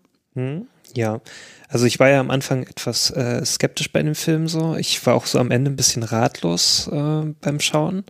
Es hat sich jetzt ein bisschen gelöst. Da ist es jetzt einiges mehr verständlich, so worum es da eigentlich ging. Auch jetzt nochmal, als ich so mehr Sachen durchgelesen habe dazu. Trotzdem finde ich, also ich habe ein bisschen Probleme gehabt mit dieser äh, fragmenthaften Darstellung so. Weil der hat natürlich nicht so diesen, diesen roten Faden, der hat natürlich auch keinen Spannungsbogen, so der Film. Ähm, man hat so manchmal, habe ich das Gefühl gehabt, so der plätschert jetzt so ein bisschen vor sich hin oder wiederholt sich zu oft. Und dann auch diese Zweiteilung, dass ich da erstmal so ein bisschen ähm, mir so dachten, ja, warum tut er das jetzt? Ja, dass man erstmal so auf den ersten Blick nicht so richtig wusste, wo da jetzt Gus Van Sant hin möchte ähm, mit seinem Film. Aber an, an, äh, an sich, also dann im, im, im Gegensatz dazu fand ich halt das Schauspiel sehr gut. Also allen voran natürlich, äh, also River Phoenix fand ich wirklich hervorragend in dem Film. Es hat komplett gepasst, die Rolle zu ihm. Ich fand so ein bisschen so, der hat fast so das Aussehen gehabt wie so ein, ähm, äh, wie so ein James Dean auf, auf den Strich. Also, auch Keanu Reeves hat halt sehr gut gepasst so. Also der, ich fand halt, der hat super gut auf den Strich gepasst. Dann hat er aber auch super gut gepasst zum Schluss so als dieser äh, geleckte Typ so, ne, der dann da halt äh, das Erbe seines Vaters dann angenommen hat. Aber auch der Neben, äh, also die Nebenrollen waren halt sehr gut besetzt, fand ich. Es hat alles sehr gut gepasst. Auch Flea so als, äh, na okay, Flea sieht eh aus, manchmal wie so ein, wie so ein Obdachloser. Na komm. Nein, das war jetzt ein bisschen zu gemein, aber er hat da auch sehr gut reingepasst optisch, fand ich. Ja, auch Charakter, also Ja, ja. was, was seine Ausstrahlung einfach anging. Der war irgendwie, der war schon, der hat ein bisschen zu viele Drogen genommen. So, und das kann Ich er glaub, schon gut rüberbringen. Gar nicht mal so, also in der Zeit war das, glaube ich, auch äh, ganz stark der Fall bei den Red Hot Chili Peppers. Ja, ja, ja. Zu Äh, der Zeit, ja. Auch hier the Bridge handelt ja auch davon und so. Ja, genau. Genau, und ja, Udo Kier natürlich äh, hat hervorragend gepasst und so weiter. Also ich fand das schon echt gut besetzt alles. Auch die Thematik, ähm, die da so auch beleuchtet worden und auch das, was du noch mal so ein bisschen ähm, oder was ihr beide so herausgearbeitet habt, das hat mich dann noch mehr überzeugt davon.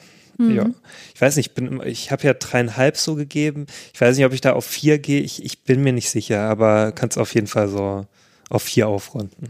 Okay, dann Ja. schließe ich mich mal gleich an, weil das würde ich nämlich auch machen. Ich habe ja auch dreieinhalb vergeben.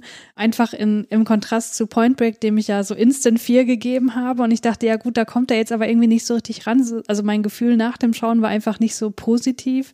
Aber ich muss auch sagen, jetzt wo wir das alles nochmal so ein bisschen aufgerollt haben und also mir war total klar, dass in diesem Film mega viel drinsteckt. So, das strahlt er einfach von vornherein aus. Das ist ein, ne, der, der macht keinen Hehl daraus, dass er ein Independent Arthouse-Film ist und dass da total viel verhandelt wird, auch, glaube ich, noch mehr als wir jetzt hier angesprochen haben. Insofern kann man dem jetzt überhaupt nicht irgendwie inhaltliche Oberflächlichkeit oder so äh, vorwerfen, ähm, was jetzt bei anderen Filmen vielleicht eher der Fall wäre, die, die ich aber besser bewertet habe. Also daran liegt es irgendwie nicht. Aber ich hatte halt auch so ein bisschen Probleme mit dem Film zu connecten, weil mir äh, so ein paar Szenen, also gerade die mit Bob in dem Haus, die halt eher so dieses äh, ähm, diese Shakespearean Sprache hat, da konnte ich auch, also das fand ich zum einen schön, aber ich konnte dem halt inhaltlich schlecht folgen, so einfach, weil wir es auch auf Englisch geguckt haben und die Untertitel waren halt auch, also äh, waren halt in einer ähnlichen Sprache, nur eben auf Deutsch, aber trotzdem äh, schlechter zugänglich, sage ich jetzt mal.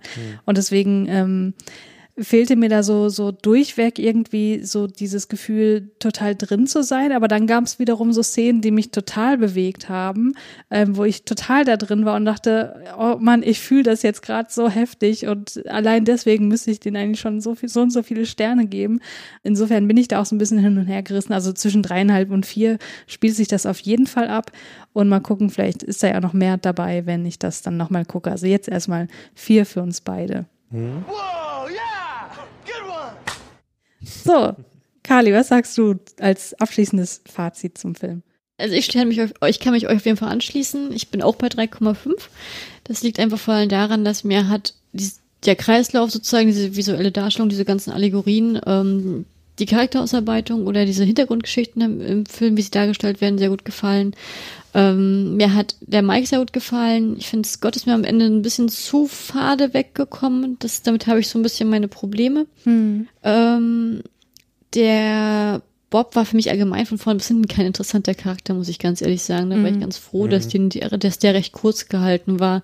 Da bin ich nicht so rangekommen. Ich finde schön, dass sie da auch lustige Momente reingebracht haben, das ein bisschen aufgelockert haben, weil es ja von der Grundstimmung halt sehr tragisch ist, was dann halt oft in Form auch von Odo Kier passiert ist. Hat mir, äh, das hat mir auch recht gut gefallen und ich fand halt auch diese, die Kulissen oder halt vor allem dieses, auch, dass sie halt viel draußen gedreht haben oder an echten Standorten gedreht haben und Hm. diese ganzen, ich sag jetzt mal, visuellen Experimente auch voll- vollzogen haben, wie sozusagen das Stillstehen als Sexszene darstellen. Ähm, das fand ich, das fand ich sehr, sehr cool. Das macht diesen Film für mich ähm, zu einem Unikum. In dieser, in dieser Form gibt's jetzt für mich nichts anderes. Ich, natürlich fühlte ich mich an manchen Momenten an Jim Carroll in Straße von New York erinnert oder ähm, oder, oder habe mich gern gefragt, wenn es sozusagen ein Film dieser Szene ist äh, und, und Anfang 19 äh, 1991 spielt so, äh, dass dann nicht mehr das Thema zum Beispiel HIV oder AIDS sozusagen zum, äh, zur Sprache kommt, was extrem riesiges Thema in dieser Zeit war, vor allen Dingen in Großstädten. Das fand ich schon überraschend, dass sozusagen diese extrem Negativseite halt außen vor gelassen worden ist. Ich hätte erwartet, dass es zumindest nicht vielleicht im Fokus, aber vielleicht nochmal am Rande mitkommt. Aber äh, alles in allem ist ein Film, den ich noch, noch mal gucken würde, den ich empfehlen würde. Und, und damit ich einen Film nochmal noch mal gucke, muss er mindestens drei Sterne haben. Und da mir sehr gut ge gefallen hat und ich auch Bock hatte, ihn gleich danach hinterher nochmal zu gucken, 3,5 mit Sicherheit. Okay, cool. Das sind bei uns aufgerundet vier, also nochmal. Cool. Dann kommen wir jetzt noch zu den elf essentiellen Keanu Reeves Fragen. So, also ist Keanu Reeves die Nummer eins in den Credits? Nein. Also das ist River Phoenix. Genau. Sagt Keanu Reeves wow oder Guns, lots of Guns? Also ganz lots of Guns sagt er nicht. Ich habe auch, ke- hab auch kein wow festgestellt, muss ich sagen. Aber er sagt, Bob. Okay. Kommt er mit der Polizei in Kontakt? Mm, Ja? An welcher Stelle? Ja. Das habe ich nicht mehr im Kopf. Äh, die sind sozusagen der Begleitschutz von den äh, Leuten aus dem, aus dem Rathaus, als sie in das Haus stürmen. Ach so. Stimmt, und äh, als das Motorrad äh, den Geist aufgibt, hilft ihm Genau. doch auch ein Polizist. Ah ja, Stimmt. genau. okay. Hm. Ähm, tötet er jemanden? Nein. Wird er Nee. getötet? Ja, wobei, tötet er jemanden? Bob stirbt ja an gebrochenem Herzen. Ja, indirekt, ja. Ja, Indirekt schon. genau. Also, er wird nicht getötet. Findet er die große Liebe in diesem Film? Ja, diese Nein. Italienerin, oder? Also ist das seine glaub- große Liebe? Glaube ich nicht. Ich glaube auch nicht, dass das seine Ja, ob es jetzt die große Liebe ist. ist, das ist Inter Interpretationssache, das wissen wir nicht. Die Frage ist, ist er überhaupt in der Lage, eine große Liebe Ja. zu haben? Das wirkt auch irgendwie so, so opportunistisch die ganze Zeit, finde ich. Ja, Ich hätte auch das Gefühl gehabt, dass das Mädel eigentlich nur so zum Schein da ist, um sozusagen zu zeigen, ich habe mich geändert und nicht, dass, genau. ihn, dass er sie wirklich mag oder Interesse an ihr hat. Na, du hatte ich nicht. Ich glaube, die wird nur temporär da in seinem Leben sein. Und dann, Ja, und ich glaube, das weiß sie auch, deswegen hat sie auch immer so komisch geguckt. Ja, hat er Sex? Das kann man mit Ja beantworten. Ähm, blickt er nachdenklich in die Ferne? Ja, also zumindest auf Stills des Films, wo er auf dem Mhm. ähm, Motorrad sitzt, da guckt er schon nachdenklich in die Ferne, wahrscheinlich um den Verkehr zu beobachten, aber man kann es ja auch so interpretieren. hm, Nutzt Keanu Reeves asiatische Kampftechniken? nein. Nein. Welche Frisur trägt er denn? Eine schöne. Ja, finde ich auch. Im Grunde genau die gleiche wie bei Point Break. Ja, Genau, die war auch schön. Ja, und die habe ich da ja auch schon sehr gelobt. So, was ist der beste und der schlechteste Moment von Keanu Reeves in diesem Film? So, ich kann mal meinen besten droppen, während ihr noch überlegt. Mein liebster Moment mit ihm war in der Szene mit Udo Kier, wo er den Lampentanz aufführt, wo er das Lachen nicht mehr unterdrücken kann. Das fand ich, das wirkte so unglaublich ehrlich und er Mhm. nimmt da halt so die Rolle von uns ein und äh, wir waren ja genauso, dass wir da so kichern mussten und dann machte er das im genau gleichen Moment und ich dachte so, ja, keine Ahnung, das, das fühle ich jetzt gerade so sehr und das äh, fand ich einfach mega schön. Hm. Äh, davon abgesehen muss ich aber sagen, dass ich von der Schauspielleistung hier von Keanu Reeves mega überzeugt bin. Also ich finde, äh, dass von dem von diesem ähm, ja naiven Jüngling, den wir noch bei äh, Prince of Pennsylvania hatten oder auch in ähm, zuletzt hier Julia und ihre Liebhaber. Genau, äh, davon ist überhaupt nichts mehr zu spüren, also null. Und er hat seine Stimmtransformation auch komplett abgeschlossen. Also er hat äh, wirklich eine sehr, sehr relativ tiefe Stimme in diesem Film, Ja. die er vorher eben nicht hatte. Äh, die schlechteste Szene kann ich ja auch noch kurz anbringen, war für mich, also da konnte ich mich nicht so richtig entschließen. Also schlecht ist jetzt in diesem Fall nicht schauspielerisch schlecht, sondern halt charakterlich schlecht und das ist im Grunde die komplette zweite Hälfte des Films. Deswegen kann ich mich da nicht festlegen. Muss vielleicht sagen, so die Endszene mit ihm, als er sich dann nicht hindreht zu denen. Hm. Also schauspielerisch äh, jetzt nicht unbedingt, aber halt so von der Aussage, ja. Ja, und was ist für dich die beste? Ach, das ist schwierig zu sagen. So, ähm, ich habe auch das Gefühl, ich habe mich da eher auf River Phoenix konzentriert. So. Ja, Ich will nicht jetzt schon wieder die, die, die äh, am Lagerfeuer sagen. ja, aber die ist ja irgendwie auch so der Dreh- und An Angelpunkt von ja, also da haben beide halt sehr gut geschauspielert. So. Ja. Das war auch für mich so, so der Knackpunkt da so in diesem Film. Ähm, ja, aber dann, dann würde ich das halt nennen. Mhm. Ja, Kali, dann bleibst du noch übrig. Also ich würde, also ich möchte sie nicht als beste Szene von Keanu Reeves benennen, aber ich möchte sie auf jeden Fall nochmal ehrenvoll erwähnen, weil wir es gar nicht erwähnt hatten, ist nochmal sozusagen die Nippelszene, wo er mit River Phoenix Nippeln spielt. Ja. Einfach nur, weil das mal so, weil das einfach so natürlich wirkte, wie die einfach so rumeiern da. Ähm, das fand ich einfach sehr, sehr cool inszeniert. Also, aber die beste Szene für mich war zum Beispiel das Gespräch, oder das einzige Gespräch im Film, wo er seinen Vater besucht und dann halt auch in der provokativen Aufmachung. Und er sozusagen versucht, ihm zu, zu, zu sich, mehr sich selbst als sein Vater zu überzeugen, dass er sich ändern wird. Und er diese Ablehnung von seinem Vater spürt, dass man halt sieht, dass bei ihm doch viel mehr noch dahinter steckt, als man angenommen hätte. Dass er nochmal in diesem Blick und in seiner Reaktion, dieser langsamen Reaktion nochmal zeigen kann, äh, wie gebrochen er eigentlich auch sein soll. Das fand ich schon sehr stark inszeniert. Ähm, ja, das würde ich, für diese Szene würde ich mich bei Keanu Reeves entscheiden. Als schlechteste Szene habe ich aber, ist, ist für mich die Szene, wo, ich glaube, das war, ich, komm, ich glaube, das kommt direkt danach, äh, dem, der Kussszene mit Bob, der angedeuteten, wenn er sozusagen rausgeht und so zu- äh, und an diese Wand lehnt und in seine, ja, ich sag jetzt mal, diabolisch inszenierten Pläne inszeniert, so wie er sozusagen das, wie es in anderen Filmen wäre, wäre jetzt der diabolische Plan aufgemacht und er erzählt dann halt, wie es passieren soll. Und dann dreht er sich halt um und greift sich in den Schritt und sagt dann, ja, dann wird das alles vorbei sein und, und, macht dann, also, ihr, ihr wisst, was ich meine, welche Ja. Szene. Ne? Hm, ja. Und ich habe zu diesem Zeitpunkt einfach gedacht, bis zu diesem Zeitpunkt, genau bis genau bis da, da kann ich wirklich selber für mich eine Grenze ziehen, habe ich ihm das einfach nicht abgenommen, dass er vielleicht homosexuell, homosexuell sein soll oder interessiert sein soll. Ich habe ihn total als 100% hetero gesehen und, äh, und nach, erst danach, wie es dann so weiterging im Zusammenspiel, wie er mit Mike dann sozusagen herumhängt und und alles, da habe ich da habe ich erst angefangen, ihm diese Rolle zu glauben. Aber bis dato äh, habe ich ihn eher sozusagen als sehr maskulin und sehr lustig und als Entertainer und Player und alles wahrgenommen gehabt, aber halt jetzt nicht in, jetzt ich ihn nicht jetzt unbedingt repräsentativ für die LGBTQ-Szene oder ähnliches. Das kam erst im zweiten Teil für mich tatsächlich. Ja. Obwohl das natürlich klar ist, dass er das vielleicht nicht ist oder nicht ist. Es wird ja nie genau gesagt, ob er das ernst meint oder nicht. Ja, ja, zumal also Maskulinität ja jetzt auch nicht unbedingt was über die sexuelle Orientierung aussagt, aber das sind halt so halt auch so ein bisschen die Klischees, mit denen Filme halt auch spielen und glaube ich auch dieser Film hier. Also dadurch, dass er ja auch in diese, ähm, wie ist es, Neo Queer Cinema eingeordnet wird, wo ja auch die Klischees dann aufgegriffen werden und auch teilweise so ins, ins Lächerliche gezogen werden und einfach damit gespielt wird. Genau.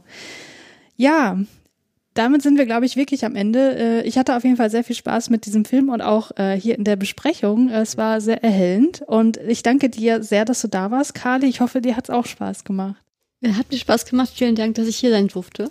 ja, gerne doch. Sehr gern. Und du kannst ja vielleicht nochmal ganz kurz sagen, wie man dich im Internet am besten findet. Ähm, ja, am besten über den Podcast Serienoase. Den findet ihr unter serienoase.net oder auf Twitter unter serienoase.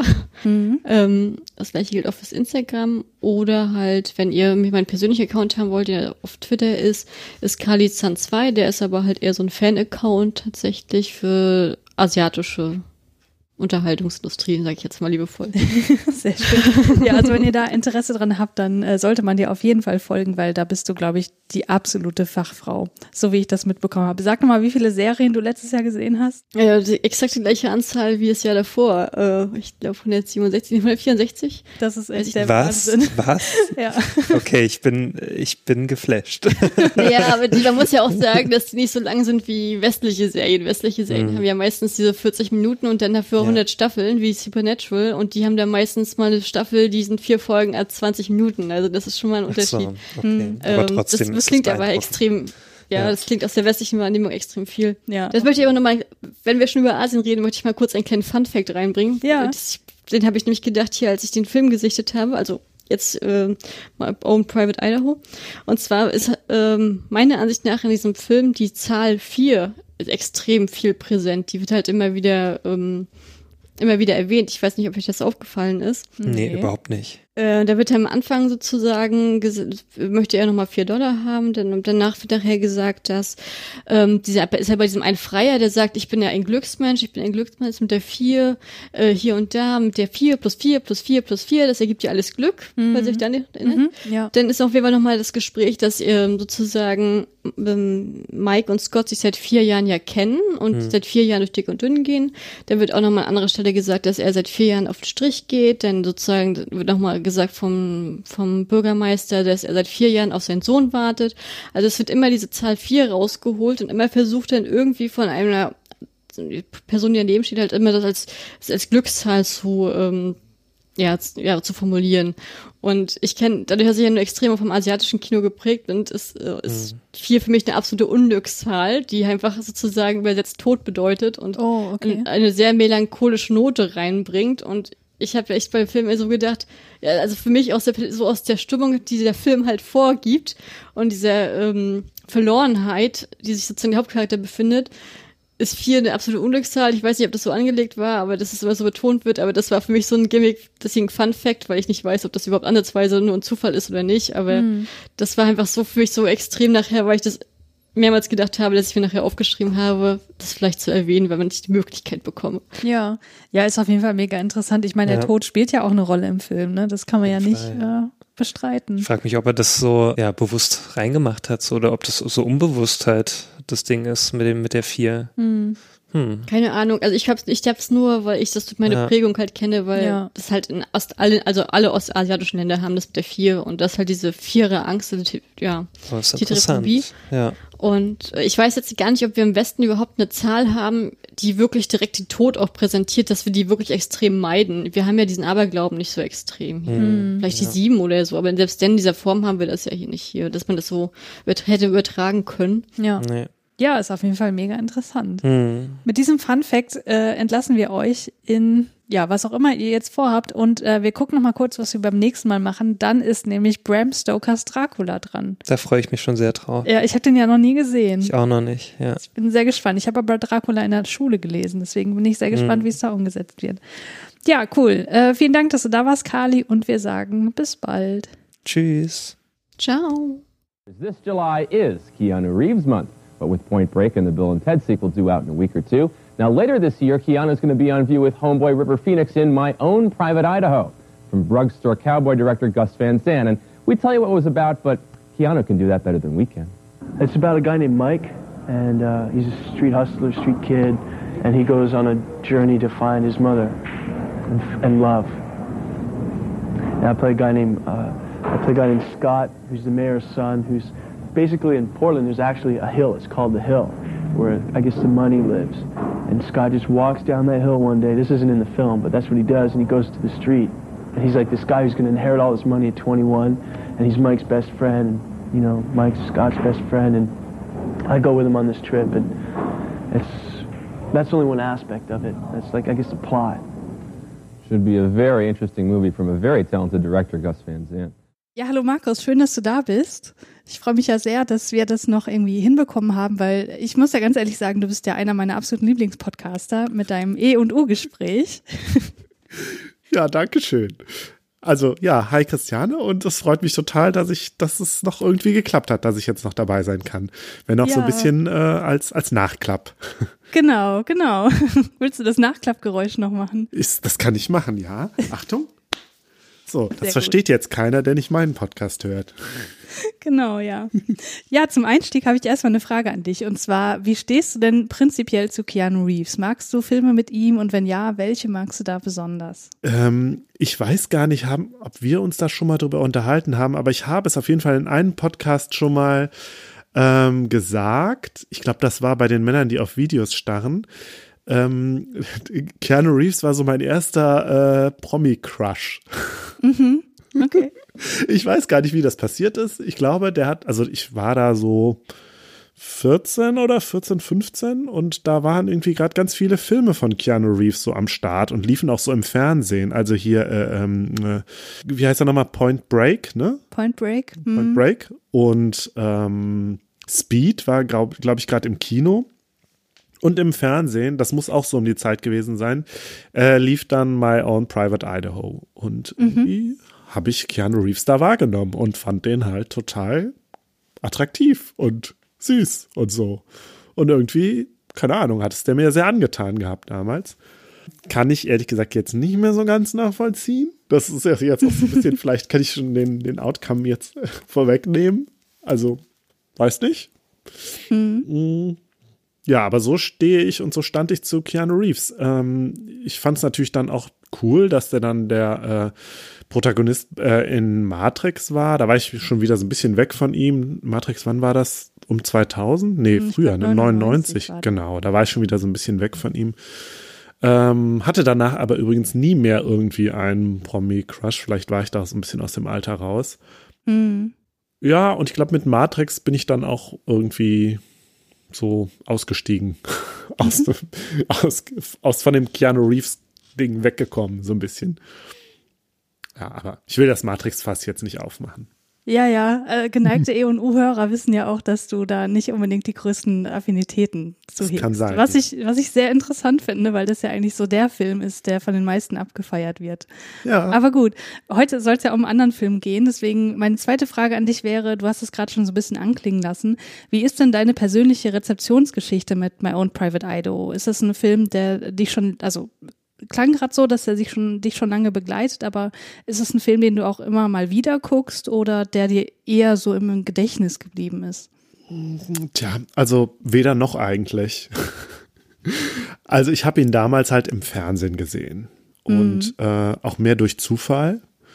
Und ich kann mich kaum noch dran erinnern. Ich hatte den irgendwie als sehr melancholisch, auch bisschen traurig in Erinnerung, sehr trostlos.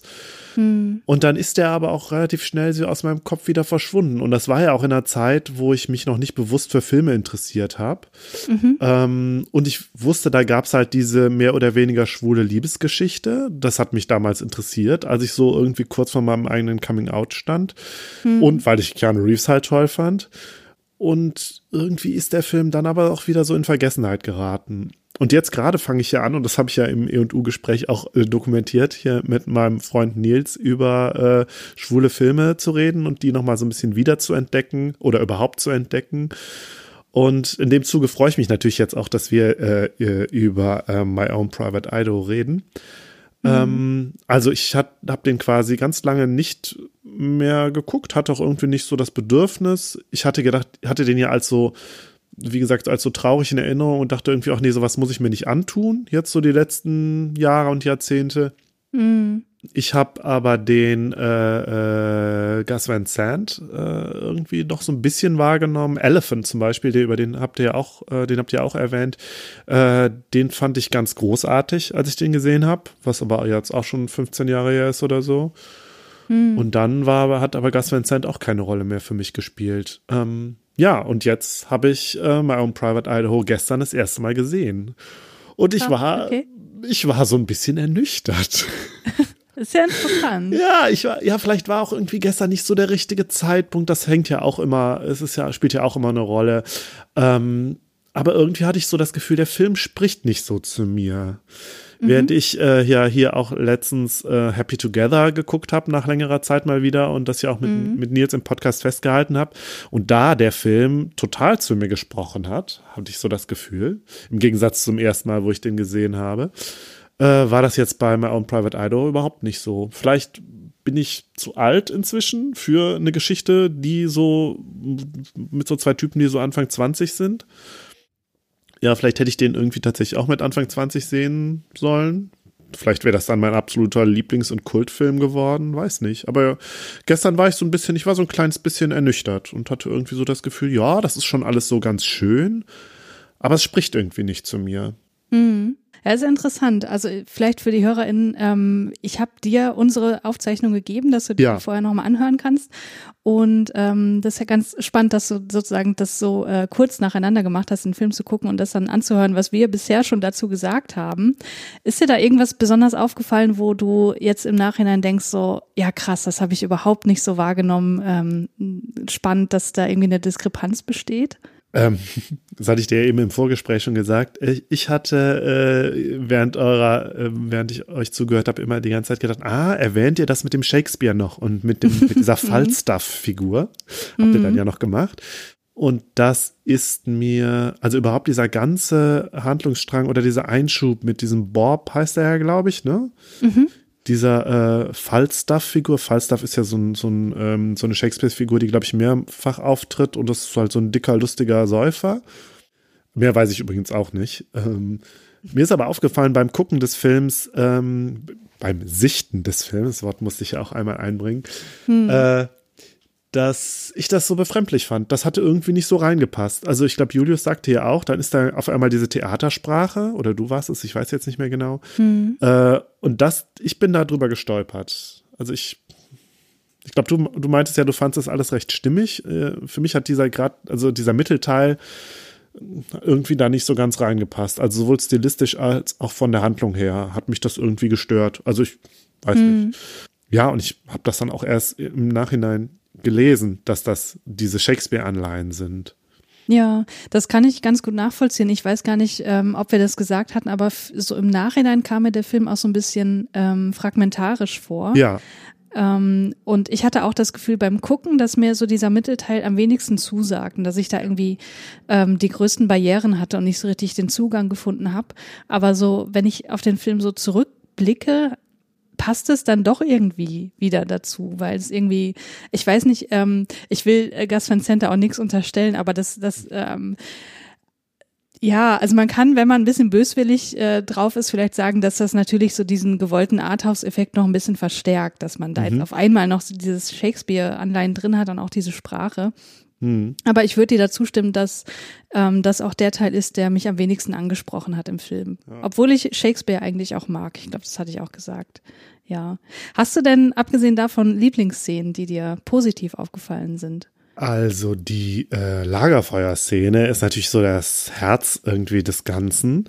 Mhm. Die, an die konnte ich mich übrigens auch überhaupt nicht mehr erinnern von damals. Ähm, eine meiner Lieblingsszenen ist die, wo Udo Kier da so performt. Ja. Und ich dachte, äh, hm, dieses Lied, das ist irgendwie ein Lied, was es, was existiert. Und dann habe ich meinen Shazam angemacht und es hat es nicht erkannt. Und dann musste ich mhm. tatsächlich googeln und rausfinden, ja, das ist ein Lied, was Udo Kier mal äh, gesungen hat. Also so eher als Sänger halt. So, der Adler mhm. heißt das wohl. Gibt es mhm. auch ein ähm, Musikvideo zu. Also das war auf jeden Fall ein Highlight. Klar, das habt ihr ja auch schon betont. Uh, Udo Kier ist einfach auch ein Highlight des Films. Ja. Ich habe übrigens auch gedacht, ja, irgendwie, ich glaube, ich muss mal vielleicht so an Anlehnung an euren Titel ein uh, Udo Kier Reloaded machen. Sehr gut. Und die, äh, die, äh, die Magazincover. Mhm. Total super.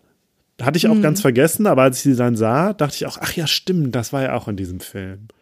Und das ist ganz interessant, weil ich glaube, ich wenn ich mich recht erinnere, hatte ich dir irgendwann mal ein GIF geschickt ähm, aus dieser Szene mit Keanu Reeves und da hast du, vielleicht war es auch Mario, kann auch sein, ich will meine Hand nicht dafür ins Feuer legen, aber ich glaube, du hast mir zurückgeschrieben, ja, das ist ja jetzt schon sehr Camp. Ähm, also dieses, diese Aufmachung von Keanu Reeves.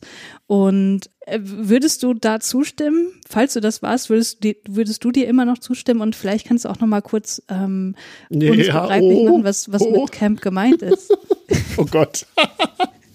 Also da empfehle ich doch mal, äh, ähm, äh, empfehle ich mich mal selber in einem anderen Podcast bei, äh, bei Daniel im Spätfilm. Der hat mich Mhm. angefragt, ob ich mal eine kurze Definition von Camp geben kann.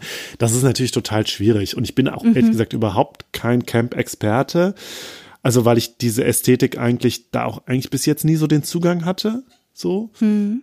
Ich mm, weiß gar nicht so. Also ich habe jetzt den Film auch mal unter dem Aspekt gesehen und fand, das ist eigentlich kein campy Film. Also Mhm. das campigste ist diese eine Figur, dieses äh, wie heißt der, dieser Daddy so und so, dieser Typ, der äh, bei dem Mike dann die Wohnung sauber macht. Das ist halt so eine campige Figur, so. Mhm. Ja. Nö, aber sonst fand ich da, da, also wenn man, wenn man da irgendwie den Maßstab Camp anlegt an den Film, das passt irgendwie nicht so. Und an Mhm. diese Cover, die Cover an sich in ihrer damaligen Zeit, wenn man sich die anguckt, mögen so ein bisschen campy sein, aber einfach im Sinne von kitschig. Mhm. Die strahlen ja so dieses hochglanzschwülstige, diese hochglanzschwülstige Pornoästhetik einfach aus. Hm. Das stimmt, ja.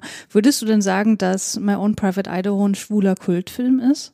Ist er bestimmt. Und äh, das habt ihr ja, glaube ich, auch betont, dass er so einer der Mitbegründer dieses New Queer Cinema ist. Hm. Das ist übrigens auch was, wo ich noch ganz wenig Ahnung von habe und wo ich auch ganz am Anfang stehe und wo ich mit Nils da bestimmt auch noch mal mir den einen oder anderen Film angucken werde und drüber sprechen werde. Ähm, ja, ist er bestimmt, aber es ist halt nicht, nicht mein privater schwuler ja, Kultfilm. Ja, eine Sache, über die wir uns ja relativ ausführlich unterhalten hatten, war die Frage, ist Gott denn eigentlich ein Bösewicht? Weil ich finde das jetzt so im, im Nachhinein auch ganz interessant, weil wenn ich so an den Film denke, dann denke ich schon daran, ja, was der mit den Typen abgezogen hat, das ist schon irgendwie ziemlich ja, hinterhältig gewesen oder Mhm. ähm, auch so generell der Gedanke, warum, warum hat er das eigentlich gemacht? Warum hat er sich äh, in diese Szene reinbegeben und so weiter, wenn er doch sowieso vorhatte, in seinen ähm, ja, höheren Kreisen dann zu verbleiben oder zurückzukehren. Aber andererseits, das mag natürlich auch daran liegen, das hat Julis ja auch äh, sehr schön tatsächlich äh, aufgeführt, dass es vielleicht einfach an meiner Zuneigung zu Keanu Reeves liegen könnte, dass ich da nicht so richtig ihn als Bösewicht wahrnehme. Aber wie ging dir das denn mit der Figur? Tja, also ich muss auch sagen, ich habe erst im Nachhinein für mich, also als ich euer Gespräch gehört habe, so gedacht, ja, stimmt, eigentlich ist das doch ein ganz schöner Arsch. Ein ganz schönes Arschloch und irgendwie habe ich das im, äh, ganz schöner Arsch, hm, das auch. ähm, habe ich das während des Guckens nicht so wahrgenommen. Hm. Weiß nicht. Ich war immer nur, ich habe mich immer nur die ganze Zeit gefragt, was fandst du denn damals so, so, süß an äh, Keanu Reeves? Und ich weiß, damals habe ich zum Beispiel ähm, den River Phoenix überhaupt nicht als attraktiv wahrgenommen. Mhm. Auch interessant. Und ich wusste Mhm. auch gar nicht, dass River Phoenix so sehr die Hauptrolle spielt. Das hatte ich gar nicht so im Kopf. Ich weiß auch gar nicht, ob der so sehr als, als Bösewicht oder als Fiesling inszeniert wurde. Hm. War, habe ich irgendwie nicht so wahrgenommen. Aber im, auf jeden Fall, ich hatte am Ende auf jeden Fall einen großen Hass gegen ihn und wo vor allen Dingen er mit seinem furchtbaren Anzug da, wo er dann da steht in dem Restaurant, Mhm, habe ich mich auch nochmal gefragt, nee, nee, Markus, warum damals Keanu Reeves? Keine Ahnung. Ja. Ja, manchmal kann man es echt nicht mehr nachvollziehen. Ich habe Ja. da auch so ein paar Exemplare, die ich dann nennen könnte, aber jetzt nicht tue. Ähm, ja, Markus, gibt es denn noch Aspekte, auf die wir vielleicht nicht so eingegangen sind, die dir noch wichtig sind zu betonen in Bezug auf diesen Film? Ähm, ich weiß es gar nicht so genau, aber der erste Gedanke, der mir kam, und das habe ich ja jetzt eben schon, äh, auch glaube ich, schon angedeutet, ähm, diese Freier, die da auftauchen, das sind ja alles totale Creeps. Ne? Hm. Und ich habe gedacht, hm, tja, also ich kann mich selber nicht mehr dran erinnern, wie ich damals darauf reagiert habe, wie ich das so fand, aber die werden ja wirklich sehr rein negativ dargestellt. Jetzt abgesehen von Udo Kier, der das Ganze so ein bisschen subvertiert. Hm. Ähm, ich weiß nicht, ob ich das im Nachhinein gut finde. Ich meine, klar, Kunst muss äh, nicht, äh, muss keine Verantwortung übernehmen. Das Fass will ich jetzt gar nicht aufmachen, aber ich habe gedacht, boah, findet da nicht doch ganz schön Kink-Shaming statt? Mhm. Werden die nicht doch ziemlich als äh, eklige Typen dargestellt und so? Mhm. Wie, wie findet man das als, keine Ahnung, junger Schwuler, der kurz vor seinem Coming-out steht und dann halt sieht, äh, uh, alte schwule Männer sind eklig. Mhm. So. Mhm. Das war so mein Gedanke, den ich hatte. Mhm. Ja, spannend. Das kann ich natürlich von meiner Warte aus überhaupt nicht beurteilen.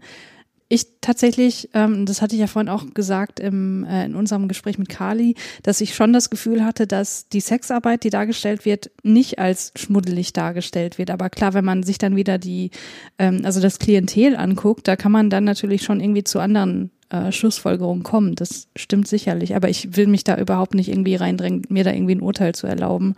Ähm, ja, das, ich meine, das ist natürlich auch ein, gro ein, großes Fass, was ich jetzt hier so eigentlich gar nicht aufmachen will. Ne? Ja.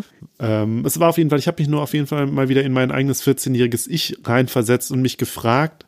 Wie gesagt, ich kann mich nicht mehr dran erinnern, wie ich den damals in der Hinsicht wahrgenommen habe, aber weiß nicht, was, was der für ein Bild so erzeugt irgendwie. Mm. Gibt sonst noch irgendwas, was du loswerden möchtest? Mm, mir ist noch die Musik aufgefallen. Mhm. Die ist, ähm, hat irgendwie dazu beigetragen, dass ich den Film nicht als so bedrückend wahrgenommen habe. Weil die Musik ist ja doch eher, ich weiß nicht, das ist so ein bisschen Country und dann so ein bisschen, weiß ich nicht, hawaiianisch. Mhm. Also diese Steel Drums oder was das da ist, ich, ich krieg's gar nicht mehr so genau zusammen. Aber ich hatte auf jeden Fall den Eindruck, die Musik führt ein bisschen dazu, dass das Ganze so ein bisschen heiterer wird. Ja, das stimmt tatsächlich. Also die Musik, die passt natürlich erstmal zum Titel und äh, zu dieser, Mhm. zu dieser weiten Landschaft, die wir ganz oft, häufig sehen. Hat aber dann mit der eigentlichen Handlung des Films relativ wenig zu tun, hatte ich das Gefühl. Ähm, ich fand aber, dass die Musik ganz gut dazu passte, weil ähm, Mike sich ja immer sehnt nach etwas, nach Liebe, nach, Mhm. nach Zuneigung, nach äh, Familiengeborgenheit und so weiter.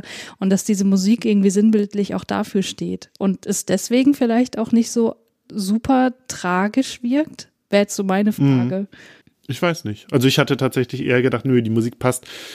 Also zumindest dieses Hawaiianische, falls es das ist, passt überhaupt nicht so zur Landschaft. Hm.